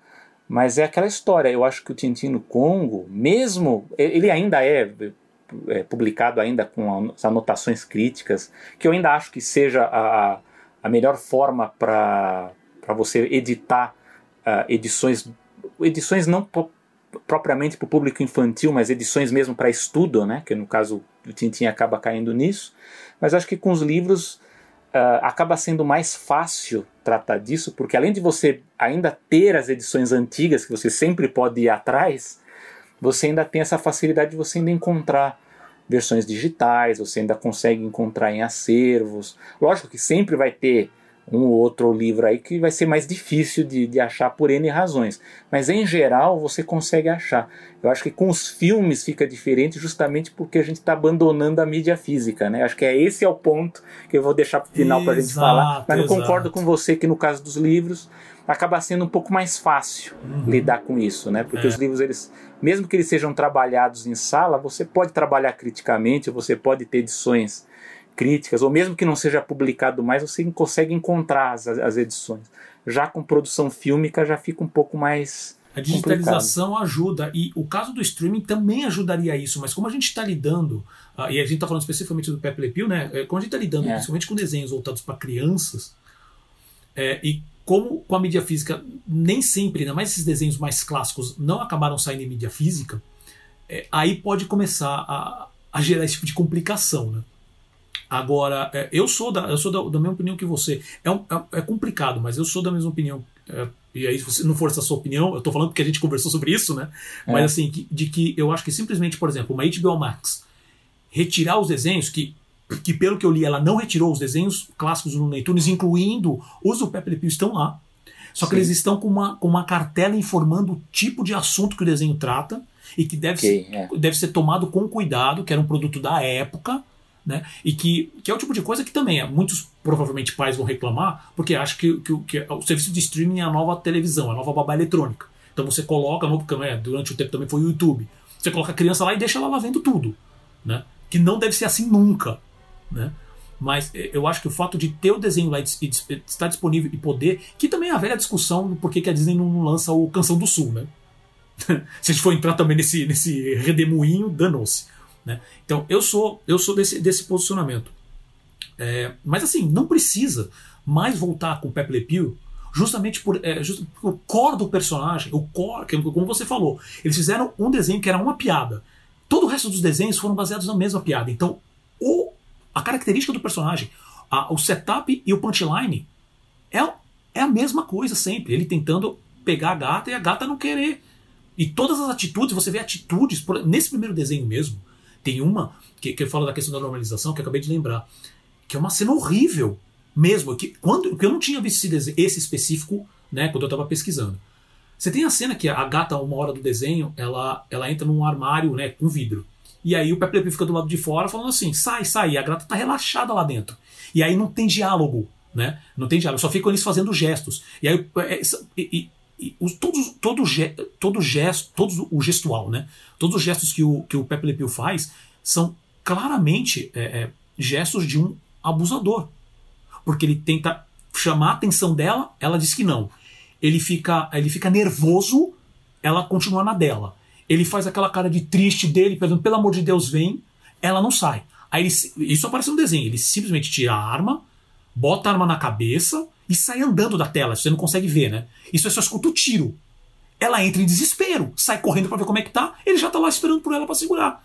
Quer dizer, isso é claramente o perfil de, de, de, um abusador que eu, olhando o desenho, falei, gente, os caras estão jogando isso como uma piada para um desenho que. que, que é, tudo bem que a gente tá falando do desenho da década de 40 que não era necessariamente para crianças, é, né? Você falar, tinha aquela é, coisa que era mais né? exibido né? para adultos, em, em curtas para cinema, né? E tudo mais. É que depois acabou. Mesmo, é, mas infantil, né? Exato. Mesmo, então, tem esse processo, mas mesmo para adulto é uma coisa que eu, eu, eu, fiquei impressionado com a clareza.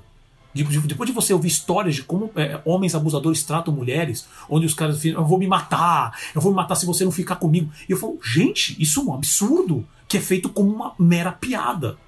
Né? É, Então, assim, é muito preocupante, mas é, eu acho que ele deve ser para a gente sempre voltar e discutir e não voltar a isso. Então não adianta só simplesmente, como fala, cancelar, né? Que é tipo apagar da existência. Não. A gente tem que ter isso daí claro, para a gente voltar a discutir isso não, não, não acontecer. É. Deixa eu só, E aí- só puxar um negócio, só para aproveitar Aham. essa deixa que você deu, que você citou, Canção do Sul, né? Aham. Que eu, eu listei aqui uns exemplos históricos, só porque porque aí, aí a gente já entra no bloco final, aí já, já, já fala mais da parte da indústria, né? Que eu estava falando, né? Que muitas vezes a gente, a gente avalia coisas como sendo erradas hoje, né? E acha que na época era visto como certo, né? E tem um autor chamado Steven Pinker, que escreveu um livro chamado Novo Iluminismo, ele tem uma, uma parte do livro muito legal que ele chama de progressofobia, né? Que ele fala que a nova geração, né, que, que é muito engajada nesses temas, né, de, de para mudar os valores, mudar os costumes, enfim, é, e não só os progressistas, a gente tem os reacionários que também são contra o progresso, tem do outro lado também, né? Tem os extremos. Mas ele fala justamente que essa progressofobia ela é cega para ver os movimentos de evolução da crítica desses valores ao longo do tempo, né? Isso é muito interessante para ver o, o, o que, que acontece né, na, na, na evolução da crítica. Então, por exemplo, Canção do Sul, eu fui atrás para saber como é que foi a crítica brasileira na época que foi, foi lançado o filme aqui. E tem uma crítica mais conhecida, assim, que dá mais fácil de encontrar, é a do jornalista Alex Vianney, da revista O Cruzeiro, que você vê na crítica de 1947, ele diz que o filme tem um teor reacionário e nuances racistas, no texto de 47. Então, quer dizer, na época, ele já era visto com com, com crítica, com uma crítica negativa, né? Inclusive ele não criticou só isso, ele criticou Make My Music também, que é uma música maestro que foi lançado na mesma época. Que eu não sei se ainda é o único filme que não está no Disney Plus, por sinal. Eu acho que é o tinha um filme que ainda não estava, né? Mas há essa crítica no filme. É, lógico que eu adoro Canção do Sul do ponto de vista de produção, inclusive eu já falei que a parte de animação do filme é uma das melhores daquela época da exploração dos anos 40, mas é lógico que o filme tem problemas. E você vê, essas críticas existem na crítica daquela. E não só a crítica daqui, crítica nos Estados Unidos, você encontra também esse mesmo tipo de, de, de comentário sobre nuances racistas ou sobre um tom mais conservador ou mais reacionário. Bom, o Walt Disney na época a gente tem que entender que o, que o viés dele era conservador. Mas outro, outro exemplo, por exemplo, de evolução progressista que se esquece que foi feito, é o exemplo da Mummy Two Shoes, né? Da, do Tom Jerry, né? Que era a empregada negra que aparecia nos desenhos, né? Ela aparece em 19 dos curtas animados, entre 1940 e 52, e pouca gente lembra, assim, quando vai falar sobre esse tema, que a primeira grande reclamação sobre essa personagem é de 49. Ela foi feita pela National Association for the Advance- Advancement of Color- Colored People, né, que era um, um movimento negro que tratava muito desses assuntos também, envolvendo representação em Hollywood, enfim, na música, na produção cultural em geral. E ela começa a reclamar por quê? Porque a Warner, a MGM começou a relançar nos pacotes de relançamento, eles relançaram uma produção com essa personagem, um curta com essa personagem nos cinemas, e eles começaram a fazer a crítica dessa representação é, negativa, né, de teor racista, né? Tanto que logo depois, nos anos 60, entra a fase do Gene Ditch, que ele não usa a personagem, e a, a, a MGM, quando entra o Chuck Jones, ele faz o, o- a reanimação da personagem, né? ela é transformada, ela não é mais a empregada, então se você vê que isso ocorre na década de 60. Saindo da MGM para Warner, é, nós temos o famoso caso dos Censor, Censored Eleven, os 11 censurados, que é um grupo de 11 curtas-metragens do Looney Tunes da Mary Melodies, né, que são aquelas séries, que eles foram literalmente banidos dos, dos pacotes de curtas-metragem que eles vendiam para televisão, é, para as emissoras americanas e estrangeiras, né? É, embora elas tenham aparecido em VHS, em, em DVDs uma época aí na, nos anos, não sei se anos 90, 90 e pouco, apareciam em VHS alguns deles, né?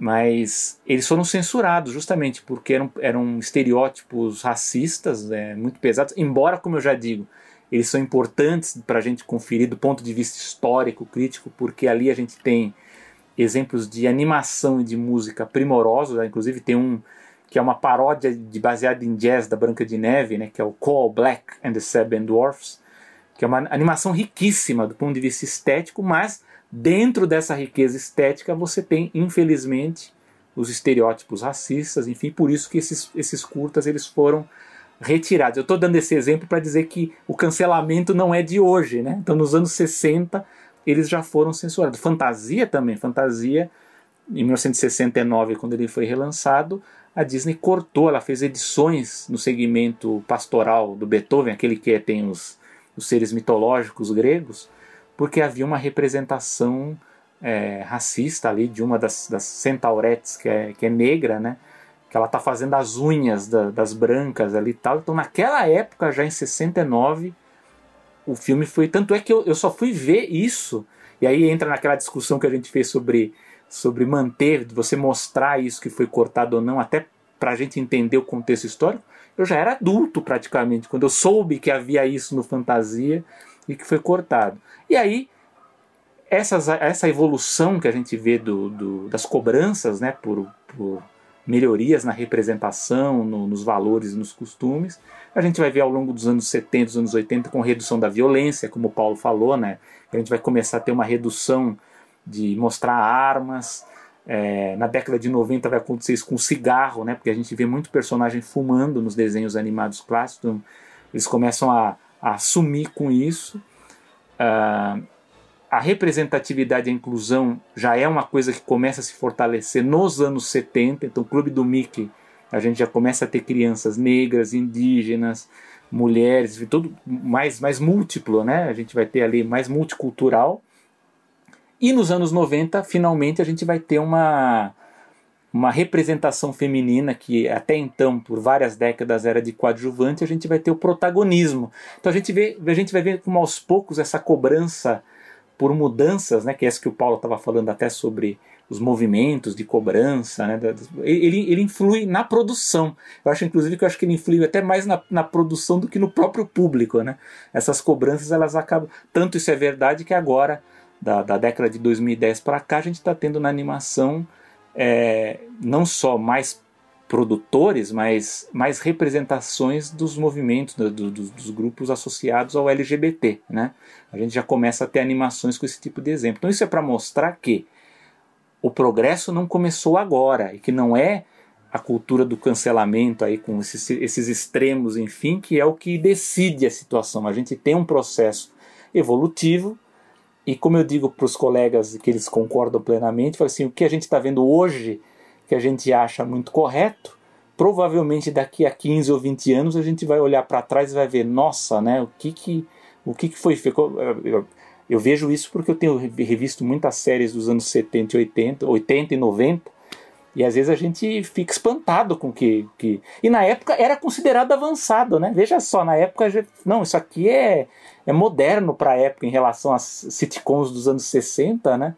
Mas hoje a gente vê que dos anos 90 ela é problemática. Então eu acho que é bom a gente ver isso, que, que há um processo evolutivo, as coisas evoluem, né? Então a gente está é, é, mais uma fase desse processo. Eu acho que o que acontece hoje, que acaba sendo um pouco mais grave do ponto de vista do debate, é mesmo quando a gente vê esses casos violentos, mais extremados, enfim, de debate entre, entre grupos ou entre pessoas, né, que acabam às vezes descambando para um, um, um, lado mais extremo, né? Mas, mas é isso. Você tem algum comentário sobre? Ah, eu, é, só para terminar, só algumas coisas. Eu concordo com você. É toda uma evolução. Eu, eu, eu lembro também quando uh, algum tempo atrás começou justamente essa questão do empoderamento feminino, né? que aí o cinema e outras obras é, achavam que empoderamento feminino é só colocar uma mulher fazendo o papel de homem, na verdade. Papel de homem no seguinte sentido: tem que é. colocar uma mulher para fazer filme de ação Uh, ela tem que ter arma, ela tem que ser, ela tem que ser grossa, tem que ser forte, ela tem que. Gente, empoderamento feminino não é isso. Mas é um processo, tem que se passar, a crítica tem que continuar, tá? Por isso que eu acho bom essa questão de levantar, essa, é, é, levantar esse ponto do Pepe Le Pew, por exemplo, é um tipo de coisa que, assim, se não levantassem, é o tipo de coisa que, assim, ok, eu vi o desenho, achava o desenho de vez em quando divertido, mas não se questiona. Por exemplo, esses, esses dias mesmo, minha, minha esposa estava vendo um vídeo sobre, sobre a questão do, do, do, Blade Runner, sobre essa questão também de cultura de, de, de estupro em, em, filmes, né? E falou do Blade Runner. E mostrou a cena justa, porque eu não lembrava nem que era desse, assim, não lembrava com esse tipo de conotação quando eu vi. Que é a cena justamente quando o personagem do, do, do Harrison Ford, lá, o Decker, é, força, né? Ele, ele, ele, transa lá com a, com a, com, a, com, a, replicante, né? Com a personagem da. Ai, Chan. Esqueci o nome da atriz. Hum, droga. Mas que Não seja. Lembro.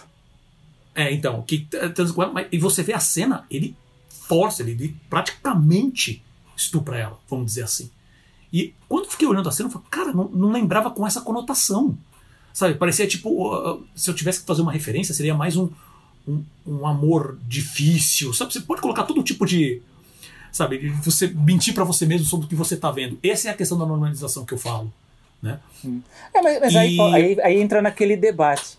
Hum. Mas é é a história, porque são coisas que acontecem na sociedade. É aquela história, Não, é a retroalimentação. Então, né? então, mas é justamente isso. É. Mas quando, se você vê, que nem você tem aquele trope que você conhece né, de, de, de quadrinhos, que é sobre é, mulheres nos congeladores, né? Das geladeiras. Ah, sei, né? sei. Principalmente a coisa de super-herói, né? Que tipo, para você motivar o personagem principal, a namorada, a esposa, a mãe, tem que morrer, né?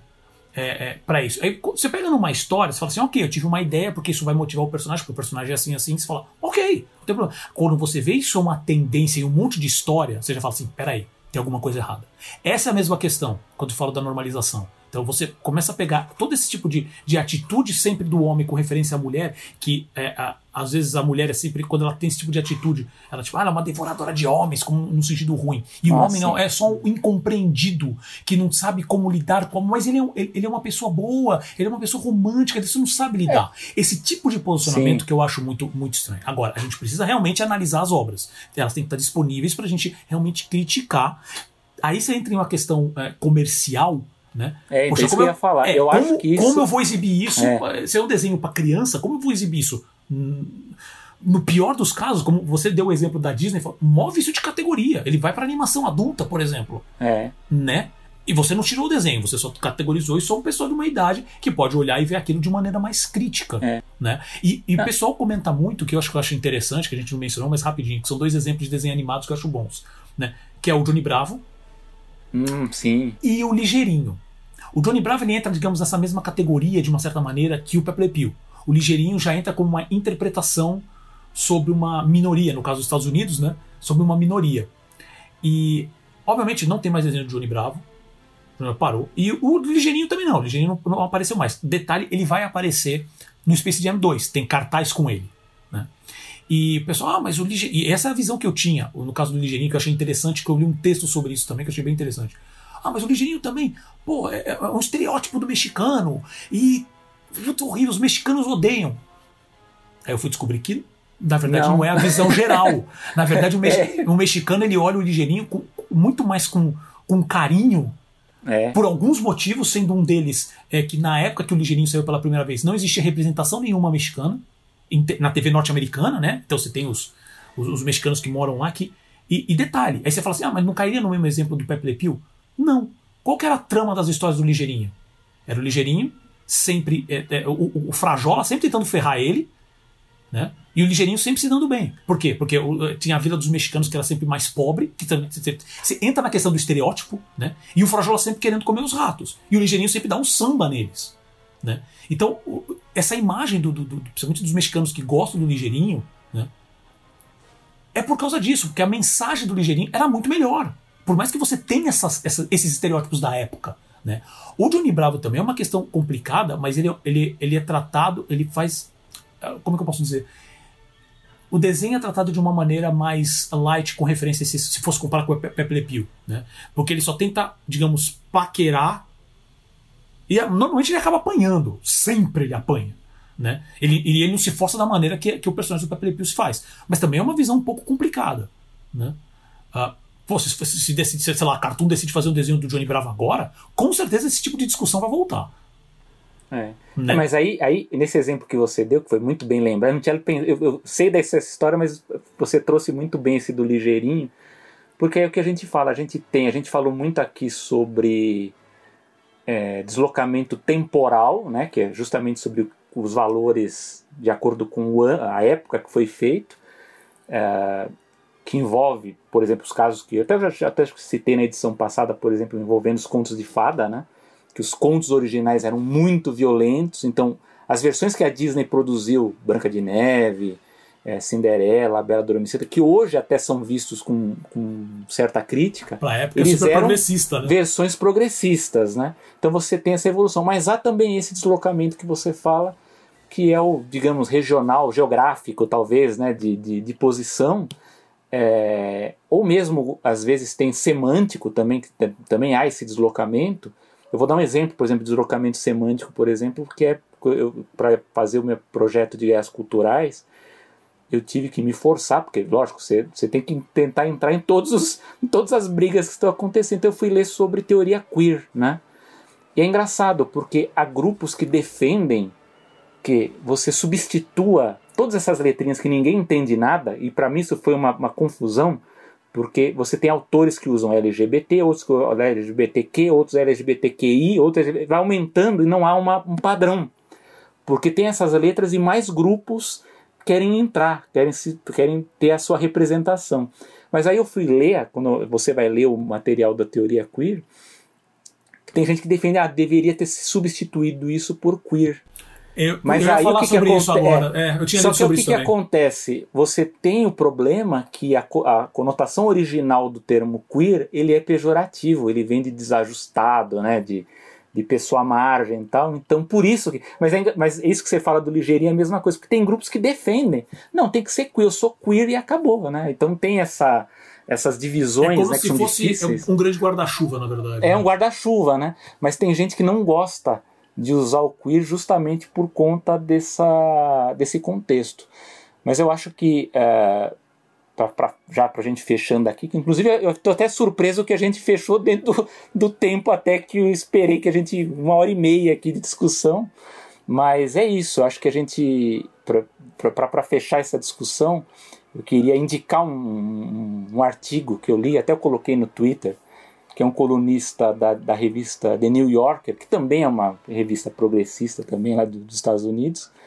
É uma coluna do Jay Martell que chama Pepe Le Pew Apologizes, né? E, ele, e o texto dele é bem interessante porque é um texto do Pepe Le Pew se desculpando, né? E ele vai usar nessa desculpa muitos desses uh, elementos que a gente discute aqui sobre a questão dos valores de época, né, do, do deslocamento temporal e por que, que não é mais aceito atualmente. Né? Então, para quem não leu o do New York Times, que é um, que é um artigo mais crítico, né, eu acho que esse, esse artigo, essa coluna do Jay Martell, ela é uma coluna crítica, mas eu achei ela muito bem humorada dentro do contexto da, das guerras culturais, como geralmente aparece, às vezes aparecem esses, esses artigos muito bons.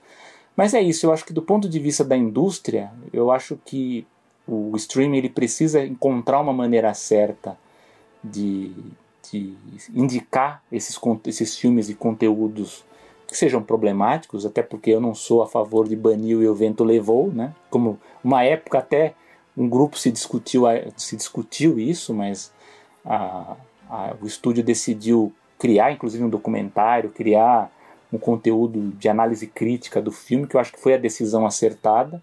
Como nós não temos mais os DVDs que você tinha um controle maior sobre isso, agora você tem só o streaming e os res, o resquício da TV a cabo.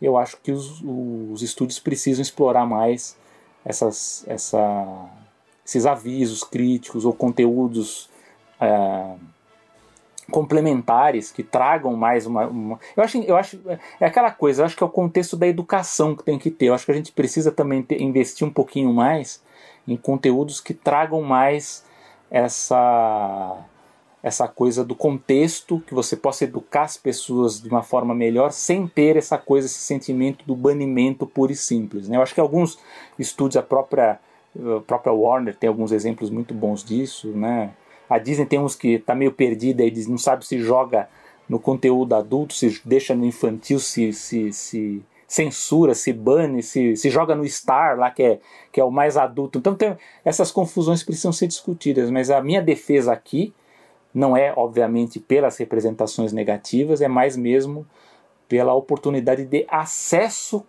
crítico a esses materiais, né? que eu acho que também é a opinião do Paulo, a gente encontrar uma forma melhor de, de deixar esse material apresentável e disponível para quem tem interesse, né? A gente sabe que até por conta do, do, mundo de hoje que é muito acelerado, as crianças elas não têm, elas engraçado, para mim é até um pouco triste isso.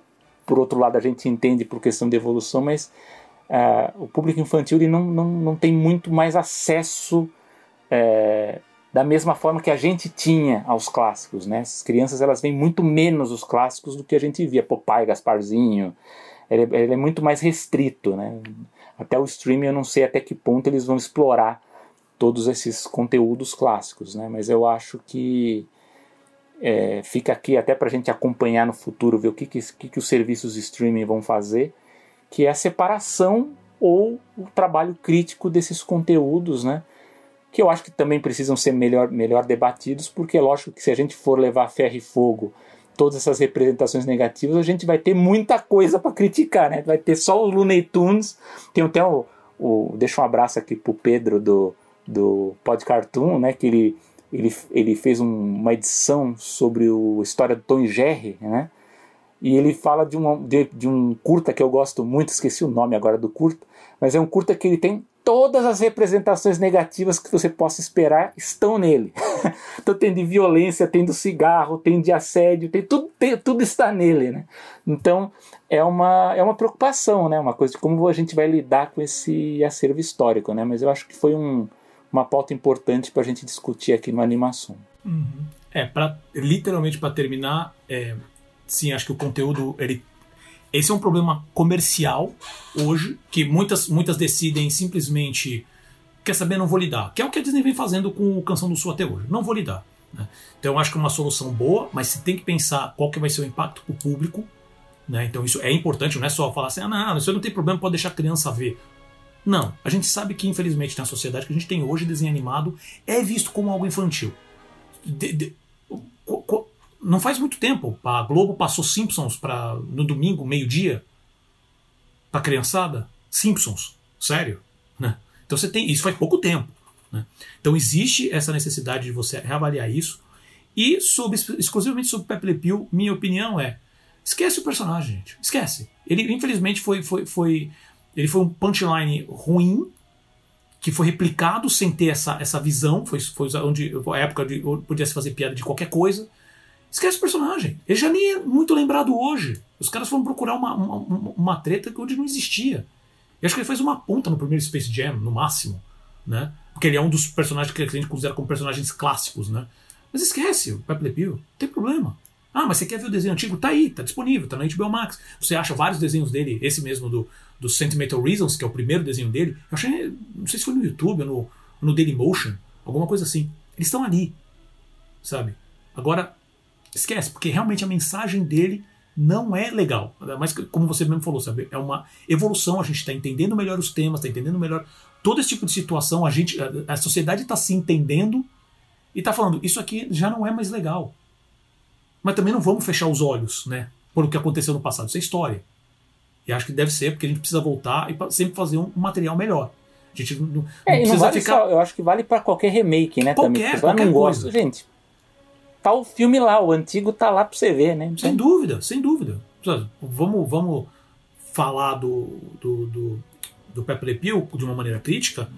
Vamos assistir Steven Universe também de uma maneira crítica, mas de uma maneira de. Olha como a mensagem mudou. E dá para fazer algo muito legal. Né? E basicamente é isso. Seguimos em frente. Snyder continuamos. Cut também. Ah, meu, não, não, não, não, não. Snyder Cut é só pra não. fechar bem humorado. O que, é, que, que é isso aqui? Vai ser a dica a sua dica cultural vai ser o Snyder não, Cut? Não, é não é. Não, não é. Quatro horas céu. eu não. Não tenho essas quatro horas aqui. Meu... Eu vou ver animações. É isso aí, isso é melhor. Dito isso, antes de passarmos para as dicas culturais, se é que vai haver dicas culturais, é, só lembrando que a animação está disponível no Spotify, Apple Podcasts, Deezer, Google Podcasts e também nas plataformas, uh, nas outras plataformas né, de, de podcast. Uh, basta procurar por animação E se você gostou desse episódio, compartilha né, com sua rede de contatos, escreve um review, uh, dê, dê a nota para o podcast nas plataformas. O, o, próprio Apple Podcast permite isso, nem todas permitem. Né, mas isso ajuda bastante a animação, a, a, a divulgar melhor a animação para as outras pessoas. E também a animação está disponível no nosso site animaçãopod.com.br. Passamos agora às dicas culturais. E aí? Selby, vai, ficar, dica... vai bater lá no do, do último unicórnio é, mesmo? É, né, a minha não dica cultural é para que não assistam Liga da Justiça e Snyder Cut, porque é para eu ser cancelado. Se você não me Boa. cancelou até o momento, Boa. você me cancela agora, né? Deus do céu. Gente, quatro horas, ninguém merece, é. né? Mas enfim. Mas olha, você olha, tem vou, os seus fãs. Não vou mentir para você que eu, eu, eu, quero, eu tenho curiosidade, curiosidade mórbida, em algum momento eu vou assistir. Nem que eu tenha que dividir isso em 20 vezes. Mas eu então, mas diz que tem que assistir inteiro. Esse é o problema. Você não pode não parar. Posso, não ver. posso estar tá garantindo isso, cara. Eu não consegui é, então. assistir hoje até nem o informante ainda, dos Scorsese. Ixi. Que tem 3 horas não, e pouco, aí... vou assistir 4 horas de. de, de como é que é? Super-herói. Super-herói mal interpretado? Não, não, é. deixa pra lá. É o filme que o Flash anda em slow motion, né? tá tudo bem. Mas enfim. boa, boa, boa. É o Snyder, né? Vamos. É o Snyder. Tem quem goste, né? Mas enfim. A minha dica cultural, já que a gente falou do Peter Beagle, é O Último Unicórnio, animação de 1982. Tem gente que estranha um pouco o visual do filme. Para quem assistiu a versão animada do Senhor dos Anéis, vai, vai sentir um pouquinho ali uma, uma certa semelhança. Mas eu, eu acho, do ponto de vista estético, superior. Mas fica a minha dica aqui: procurem. Tinha no YouTube esse filme inteiro, não sei se ainda tem. Precisam conferir, mas ele tinha, eu assisti ele integral no, no YouTube. Então fica a minha dica aqui: O Último Unicórnio, animação de 1982. E Paulo, você tem alguma dica? Ei, rapaz, hoje eu vou, hoje eu vou passar. Essa semana, realmente, essas últimas, duas últimas semanas, não deu para ver absolutamente nada. Eu preciso, eu sei, e eu sei que eu já venho com essa, com essa tendência, né, de tipo, putz, tô complicado, não deu. Eu já coloquei algumas coisas na fila até para ver, eh, livros que eu preciso vou começar, voltar a ler, tem alguns. E essa eu vou ficar devendo, deixo para a próxima semana, para a próxima edição do programa, e a gente vai trazer alguma coisa legal, prometo. Da outra vez eu sugeri lá o Kid Cosmic, né, que eu quero, quero ainda assistir, mas quem sabe um dia eu também termine de assistir o Castlevania. Vai saber, né? Vai saber. E com isso chegamos ao fim de mais uma animação. Selby, algum comentário final? Não, deixa aqui meus abraços para os ouvintes que mandam mensagens comentando pautas. Inclusive, quero fazer uma correção que o nosso amigo Léo do Papo Animado me lembrou aqui, né? Que a gente deixou passar. O meu roteiro, nas minhas anotações estava certo, mas eu falei errado. Não sei porquê, mas eu falei no. Quando eu dei a dica cultural do Cidade Invisível, eu acabei soltando que o Carlos Saldanha era diretor. Ele não é diretor, ele é criador. Mas eu, eu, eu tive a, a impressão que eu falei que era criador, porque está marcado nas minhas anotações isso. Eu lembro que você mas, falou que era diretor, que eu lembro que, que eu te questionei. Ele, é, mas ele é criador da série e do, que continua sendo a dica, uma dica cultural que eu dei na edição passada. Mas fica a minha correção, agradeço ao Léo, que como vocês veem, é um ouvinte fiel aqui do Animação. Boa, Léo. Um abraço pro Léo também, claro. E, bom, sempre mandando agradecimentos, então já mando agradecimento pro Léo, sempre também ouvindo a gente, muito legal. Uh, sempre pro Gustavo Pinheiro, né? Trabalhando na edição, o nosso design aqui. Aos nossos apoiadores, Bruno Carvalho e Thiago Cardim, uh, que você também pode ser um apoiador acessando animação. Desculpa, acessando catarse.me barra animação. Tá? E, obviamente, a você que nos ouve e nos prestigia sempre. Né? E também para você, claro, Selby, meu amigo de bancada. E dito isso, eu sou o Paulo Martini. Eu sou o Selby Pegoraro. E vemos, ouvimos, não, só vemos mesmo, vocês no próximo episódio. Isso é tudo, pessoal. Até a próxima, pessoal.